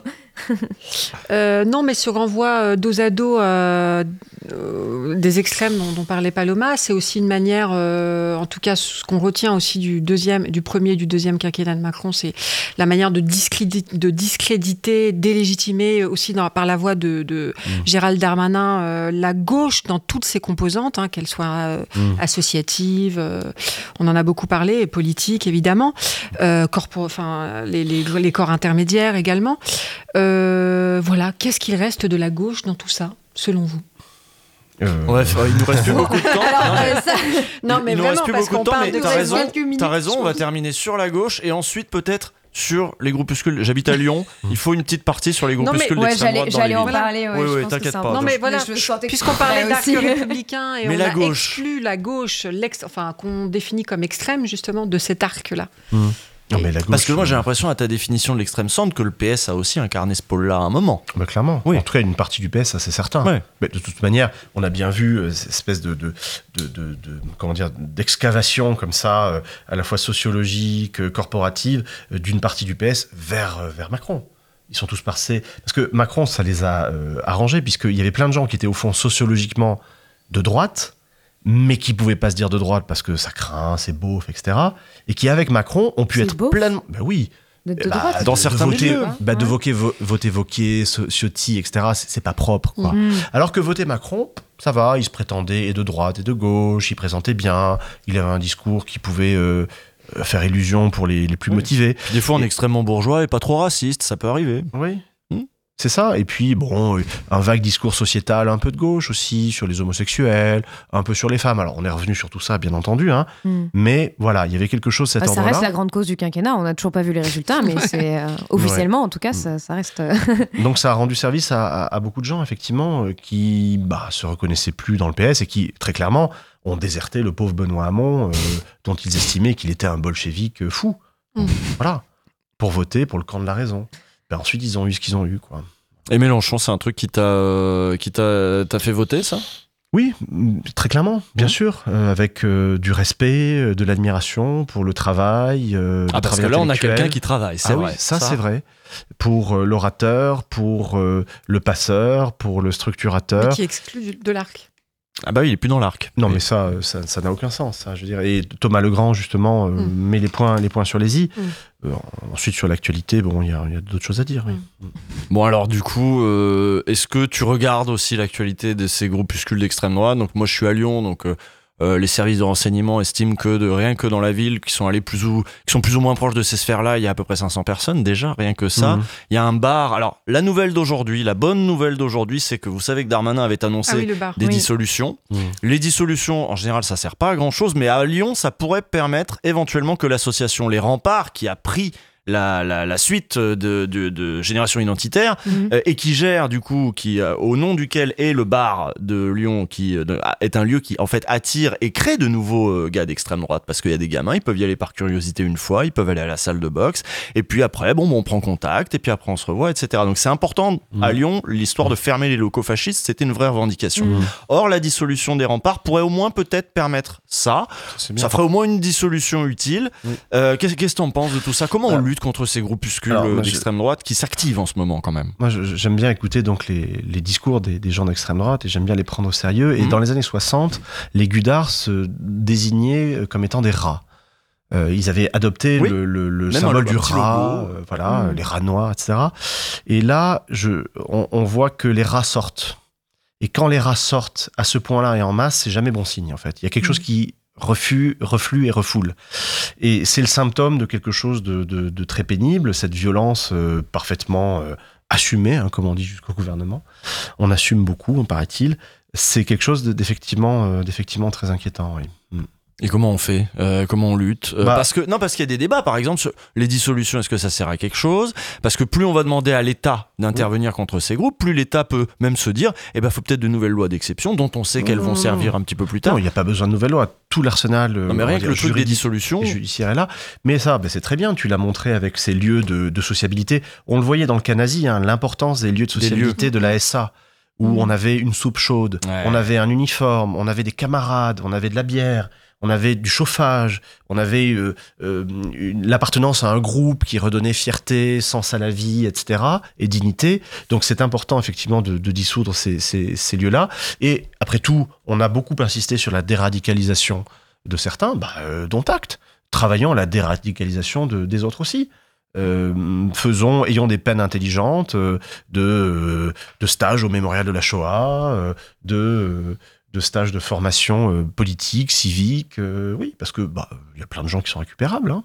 Très bien. Oui, mais ce qui est, ce qui est, ce qui est quand même un peu fou, enfin, je- juste pour reprendre, par exemple, il y a une étude d'Europol qui montre que, euh, en fait, derrière le, le terrorisme, la, la- la deuxième plus grande menace, c'est le terrorisme d'extrême droite, et qu'il y a sûr. un, terrorisme d'extrême droite, et pourtant, en fait, il est jamais reconnu vraiment comme tel. C'est-à-dire qu'on n'utilise pas ce mot de terrorisme d'extrême droite, et c'est comme si, enfin, voilà, à mal euh, nommer un mal, on peut pas, euh, On on peut pas vraiment C'est-à-dire au malheur du monde, voilà. c'est c'est ça. difficile de parler Et- de terrorisme euh, d'ultra-gauche et de terrorisme intellectuel Non, de la mais aujourd'hui, on a on quand même terrorisme Gérald Darmanin qui dit Oui. en fait le vrai danger en France, c'est l'ultra gauche. Oui, c'est et, pas je- du tout le terrorisme d'extrême droite, par exemple, les ou services ces de groupes identitaires. Oui, il y a Ouais, 13 ouais. attentats qui ont été déjoués. La DGSI, alors Mm. jusqu'à récemment, avait même mis le risque terroriste d'extrême droite en risque numéro 1, devant les Mm. djihadistes. Hein, et c'est pour ça que moi, quand j'ai reçu des menaces, mon université m'a placé en protection fonctionnelle tout de suite parce que de fait la Et c'était à quel moment ça? C'était euh, c'était au début du mois d'octobre. Mais en fait, moi je reçois des, des mots Rassurant. d'amour euh, depuis une quinzaine d'années en fait. Ah ce oui. sont des négationnistes, euh, ce sont des, des ultra antisémites qui qui, qui euh, n'aiment pas trop mes travaux sur le nazisme. Je suis le seul historien français à avoir été distingué par Yad Vashem par exemple. Et donc euh, donc voilà, je reçois des, des Mm. j'avais même reçu euh, un petit mot euh, amical de Robert Forisson Voyez-vous ça euh, Ah qui oui, d'accord. euh, très ami, très très ironiquement me félicitait pour mes travaux en me disant que j'avais manqué une dimension du truc, c'est que la Shoah n'avait jamais existé, etc., etc. Et qui Mm. m'invitait à Ah Téhéran. oui, du coup, oui, ça fout tous tes travaux par Et donc terre. tu as l'impression d'en recevoir plus, par exemple, Alors- ces derniers temps? Non, mais j'ai consulté des amis qui ont travaillé sur les cyberfascismes et qui m'ont dit que, en allant voir les chats de ces gens-là, euh, ça parlait beaucoup de moi, ça sentait pas bon. Ouais. Et donc j'ai saisi euh, ma présidente et ma doyenne qui m'ont répondu, c'était pourtant un samedi après-midi, j'attendais une réponse pour le lundi. Dans l'heure, j'ai eu la réponse. Présidente de la Sorbonne, 80 000 étudiants, elle a autre chose à faire. Ouais. Mais le samedi après-midi, elle est sur ses mails. Et euh, elle m'a dit, je vous place tout de suite en protection fonctionnelle parce que de fait, la doyenne comme la présidente ont été horrifiées de ce qu'elle disait. Pour moi, c'est du pain quotidien. Mmh. Quand on a fait 15 ans d'immersion dans la littérature nazie, franchement, euh, on est bulletproof. Hein. Mm, Donc ça ne m'impressionnait pas plus que ça. Sauf que j'ai vu l'effet que ça faisait sur des gens qui ne lisent pas ce genre de littérature au quotidien et c'est effectivement c'est effrayant. Voilà. On va faire un, un dernier, parce que là, normalement, on devait arrêter à 21h, mais on va pas se quitter comme ça, genre, allez, c'est bon, on arrête, il est 21h02. Mais par contre, on peut pas déborder trop, parce qu'il y a une équipe technique autour, euh, et qu'ils veulent rentrer chez eux, donc... euh, On oui. respecte le droit du travail. Non, non, pas, non, on peut pas déborder trop. Non, je voulais dire un petit mot sur euh, l'extrême droite et les, mou- les groupuscules, mais c'est pas grave. Bon, bah très bien. Bah, De toute façon, on en fois. reparlera, hein. Ouais, je ouais. pense qu'on en Non, on reparlera. prépare une deuxième vidéo à Blas, c'est pour ça. Je Oui, voulais quand même le dire. Il y a eu une vidéo aussi, oui, sur Il le... y a un an et demi, on a fait une cartographie des mouvements d'extrême droite et on était déjà. euh, Bah, De toute façon, on va, on va terminer Voilà. là-dessus sur euh, qu'est-ce qui est prévu. euh, tiens, commençons par Ah toi. bah voilà, ok. Qu'est-ce qui est prévu Qu'est-ce qui est prévu là? Qu'est-ce qui est dans les cartons qui va arriver Non, sur voilà, Blast qu'il faut pas louper? C'est vrai qu'à Blast, on, on est, on, on continue de documenter euh, ces sujets qui vraiment nous inquiètent et nous intéressent. Et donc, je disais, cette deuxième vidéo, cette deuxième cartographie, la première, on était d'ailleurs parmi les premiers à, à le sortir il y a un an et demi avec notre collaborateur euh, Thierry Vincent, euh, donnait déjà idée d'un maillage territorial Mhm, mhm. vraiment euh, de plus en plus grand enfin, en. France. Et donc la deuxième, hein, puisque c'est vraiment ce que je veux dire, c'est qu'en un an et demi, c'est vrai qu'il y a une Il y a la Horde qui fait ce travail, Il y a une- Libé aussi qui a fait une cartographie il y a pas tout longtemps. à fait. Il y a quand même, on ressent une, une, une grande évolution, une- un maillage de très Mm. fort dans le territoire, de Besançon à Albi, à la, la Bretagne maintenant, Ouais, avec ouais. de, de, de- enfin, L'Oriflamme à Rennes. voilà, euh, évidemment, on parle souvent de Lyon, mais enfin voilà. Donc tout ça pour dire que ça, ça s'installe et, et voilà, on prépare un Puis peu ils des sujets. s'organisent, ils appellent ils font des interfafs de temps en temps. Oui, on l'a vu lors de la, Vrai. de la, de la manifestation qui a. qui a Romans-sur-Isère, oui, par ils exemple. étaient- quand ils, ont, ils sont quand même montés de, de toute la France. hein. Il y Exact. avait- voilà, À- à Paris ils aussi, une- derrière. Et à Paris aussi. Donc, c'est c'est- voilà, il y a une Donc grande à mobilisation, une grande coordination. donc Ça aussi, on en reparle c'est à euh, évidemment euh, dimanche euh, dans Rhinocéros, vu qu'on va parler de Crépole, on va aussi parler de Romans-sur-Isère. Excellente émission, hein, par Merci. ailleurs. Franchement, super. hein. Paloma, toi, t'avais une vidéo à, à conseiller, un truc où qu'est-ce que tu, sur quoi tu travailles, qu'est-ce qui va arriver? Ah, sur quoi je travaille Euh, Eh bien, pour continuer avec ce dont on a parlé un peu ce soir, cet, euh, cet après-midi, j'ai fait un entretien sur Ah euh, oui, toutes oui, les idées fausses propagées par l'extrême droite. Euh, et, euh, et évidemment, bah, la semaine prochaine, je ne vais pas couper au faire de faire un récap de la COP 28. Malheureusement, euh, beaucoup de, enfin, je sais que beaucoup de personnes ne sont pas très intéressées par ces négociations internationales, mais en fait, elles racontent quelque chose du monde dans lequel on est en train de vivre. C'est vraiment des chambres d'enregistrement et de voir ce qui est en train de se passer en ce moment avec justement euh, euh, 2500 lobbyistes fossiles, bah, c'est un récit aussi à avoir en tête pour voir comment est-ce qu'on va pouvoir euh, appréhender l'avenir. Et puis t'as sorti sur Blast aujourd'hui une vidéo sur l'inceste. Un Et oui, alors mais je croyais qu'on devait faire des recommandations euh, Ah non, tu culturelles ce à la tu fin. Ah, Tu alors, tu- que- On est à la fin là. Alors, hein. on est à la fin. On est même donc, plus qu'à la fin. Moi, je vais être une bonne élève, donc je vais faire ma recommandation culturelle. Oui. Euh, donc, je vous conseille de, de lire euh, le roman Triste Tigre euh, de Neige Sino, qui est. il faut être euh, à peu près bien dans sa vie quand même pour le lire parce que c'est un livre euh, vraiment bouleversant et très très dur parce que c'est euh, Neige Sino raconte l'inceste que son beau-père lui a fait subir pendant euh, 7 ans. Euh, donc, euh, mais c'est en même temps un livre très important et je pense que c'est, enfin, plus important que jamais de se confronter à cette réalité-là, surtout que justement le, le- la CIVIS, donc qui est la comité indépendante sur les violences sexuelles faites aux enfants et sur l'inceste, vient de sortir un rapport absolument magistral. Je pense Ouais. que rarement une commission indépendante a fait un rapport aussi intelligent et humain. Il y a 82 préconisations de politique publique qui peuvent être appliquées, enfin pour beaucoup demain et pour d'autres qui devraient être enclenchées tout de suite pour justement avoir des effets très rapidement et pouvoir être appliquées.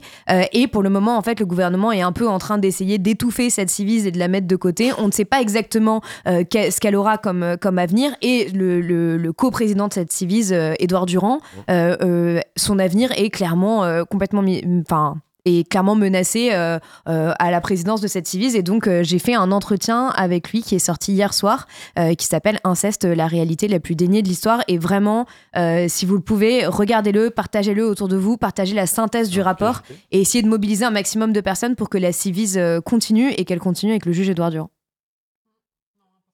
Important. J'ai pas eu le temps de le voir encore il fait partie, Édouard Durand, de ces corporations méprisées et foulées aux pieds par l'actuel pouvoir, les magistrats en l'occurrence. Mmh. Hein. c'est un mmh. grand magistrat, ce monsieur. Oui, c'est un, un, ancien juge des enfants aussi. Oui. Oui. Non, tu, non, pour les recommandations, tu, oui, tu en avais. J'en avais deux, mais qui sont pas des, des, des mais ça va dans, dans, le sens de ce qu'on, de, son, de ce dont on a parlé aujourd'hui. Il y avait le, euh, le fabuleux petit texte. Euh, on ne peut pas, on ne peut pas accueillir toute la misère du monde, qui va dans le sens de la déconstruction des préjugés euh, aux éditions Anamosa. Alors je sais plus très bien les auteurs. Je crois que c'est Pierre Thévagnan et donc je suis désolée pour le second auteur. Et le texte Penser l'émancipation de Rancière, voilà, pour tous ceux qui sont pas très familiers de sa pensée, ça rassemble euh, voilà, beaucoup des interventions de Rancière sur ce mmh. thème-là et c'est important. Rancière avec qui tu as fait un entretien, un entretien, il y a pas longtemps et on a que vous retrouvez sur la chaîne de Blast. Voilà. Et bah oui, parce que quand on est sur Twitch, en fait, les gens ils arrivent et ils repartent. Donc ils étaient peut-être pas là au début. Ah ouais, Faut bah partir de ce principe-là, c'est comme à la radio. Mais il y a des gens qui ont demandé s'il y aura un replay. Oui, il y aura un replay sur la chaîne YouTube, coupé en deux. Euh, la première partie d'abord et ensuite la partie où Johan arrive. Johan euh, toi aussi, ton mot de la fin? Bah, Des petites recommandations de lecture. bah, tout, ce dont, tout ce dont on a parlé, hein, Pierre Cernat, François Jarry, euh, Quentin Deluermoz, euh, je rajouterais volontiers Arnaud Hout pour euh, l'ordre public, la police, etc. Euh, et Ludivine Mantini, Hugo Paletta, enfin, ce sont des gens qui nous font réfléchir. la possibilité du fascisme. Qui nous font réfléchir et qui nous font voir, en fait, et nommer ce qu'il se passe. Dominique Bourg aussi. Et puis, vous parliez de maison d'édition, Anna Mosa formidable maison d'édition. C'est d'une des très très belles créations des 20 dernières années avec Libertalia, avec mm. Premier Parallèle. Donc mm. là aussi, on voit qu'il y a quand même une efflorescence mm. de talent, d'intelligence. Et c'est fou cette décorrélation entre l'énergie intellectuelle et le, brio qu'il peut y avoir dans le pays et la médiocrité de, ces gens. C'est très curieux. Ah, faisons briller ces intelligences. Ta conclusion, c'était forcément qu'il fallait que tu termines en redisant que c'était des crétins.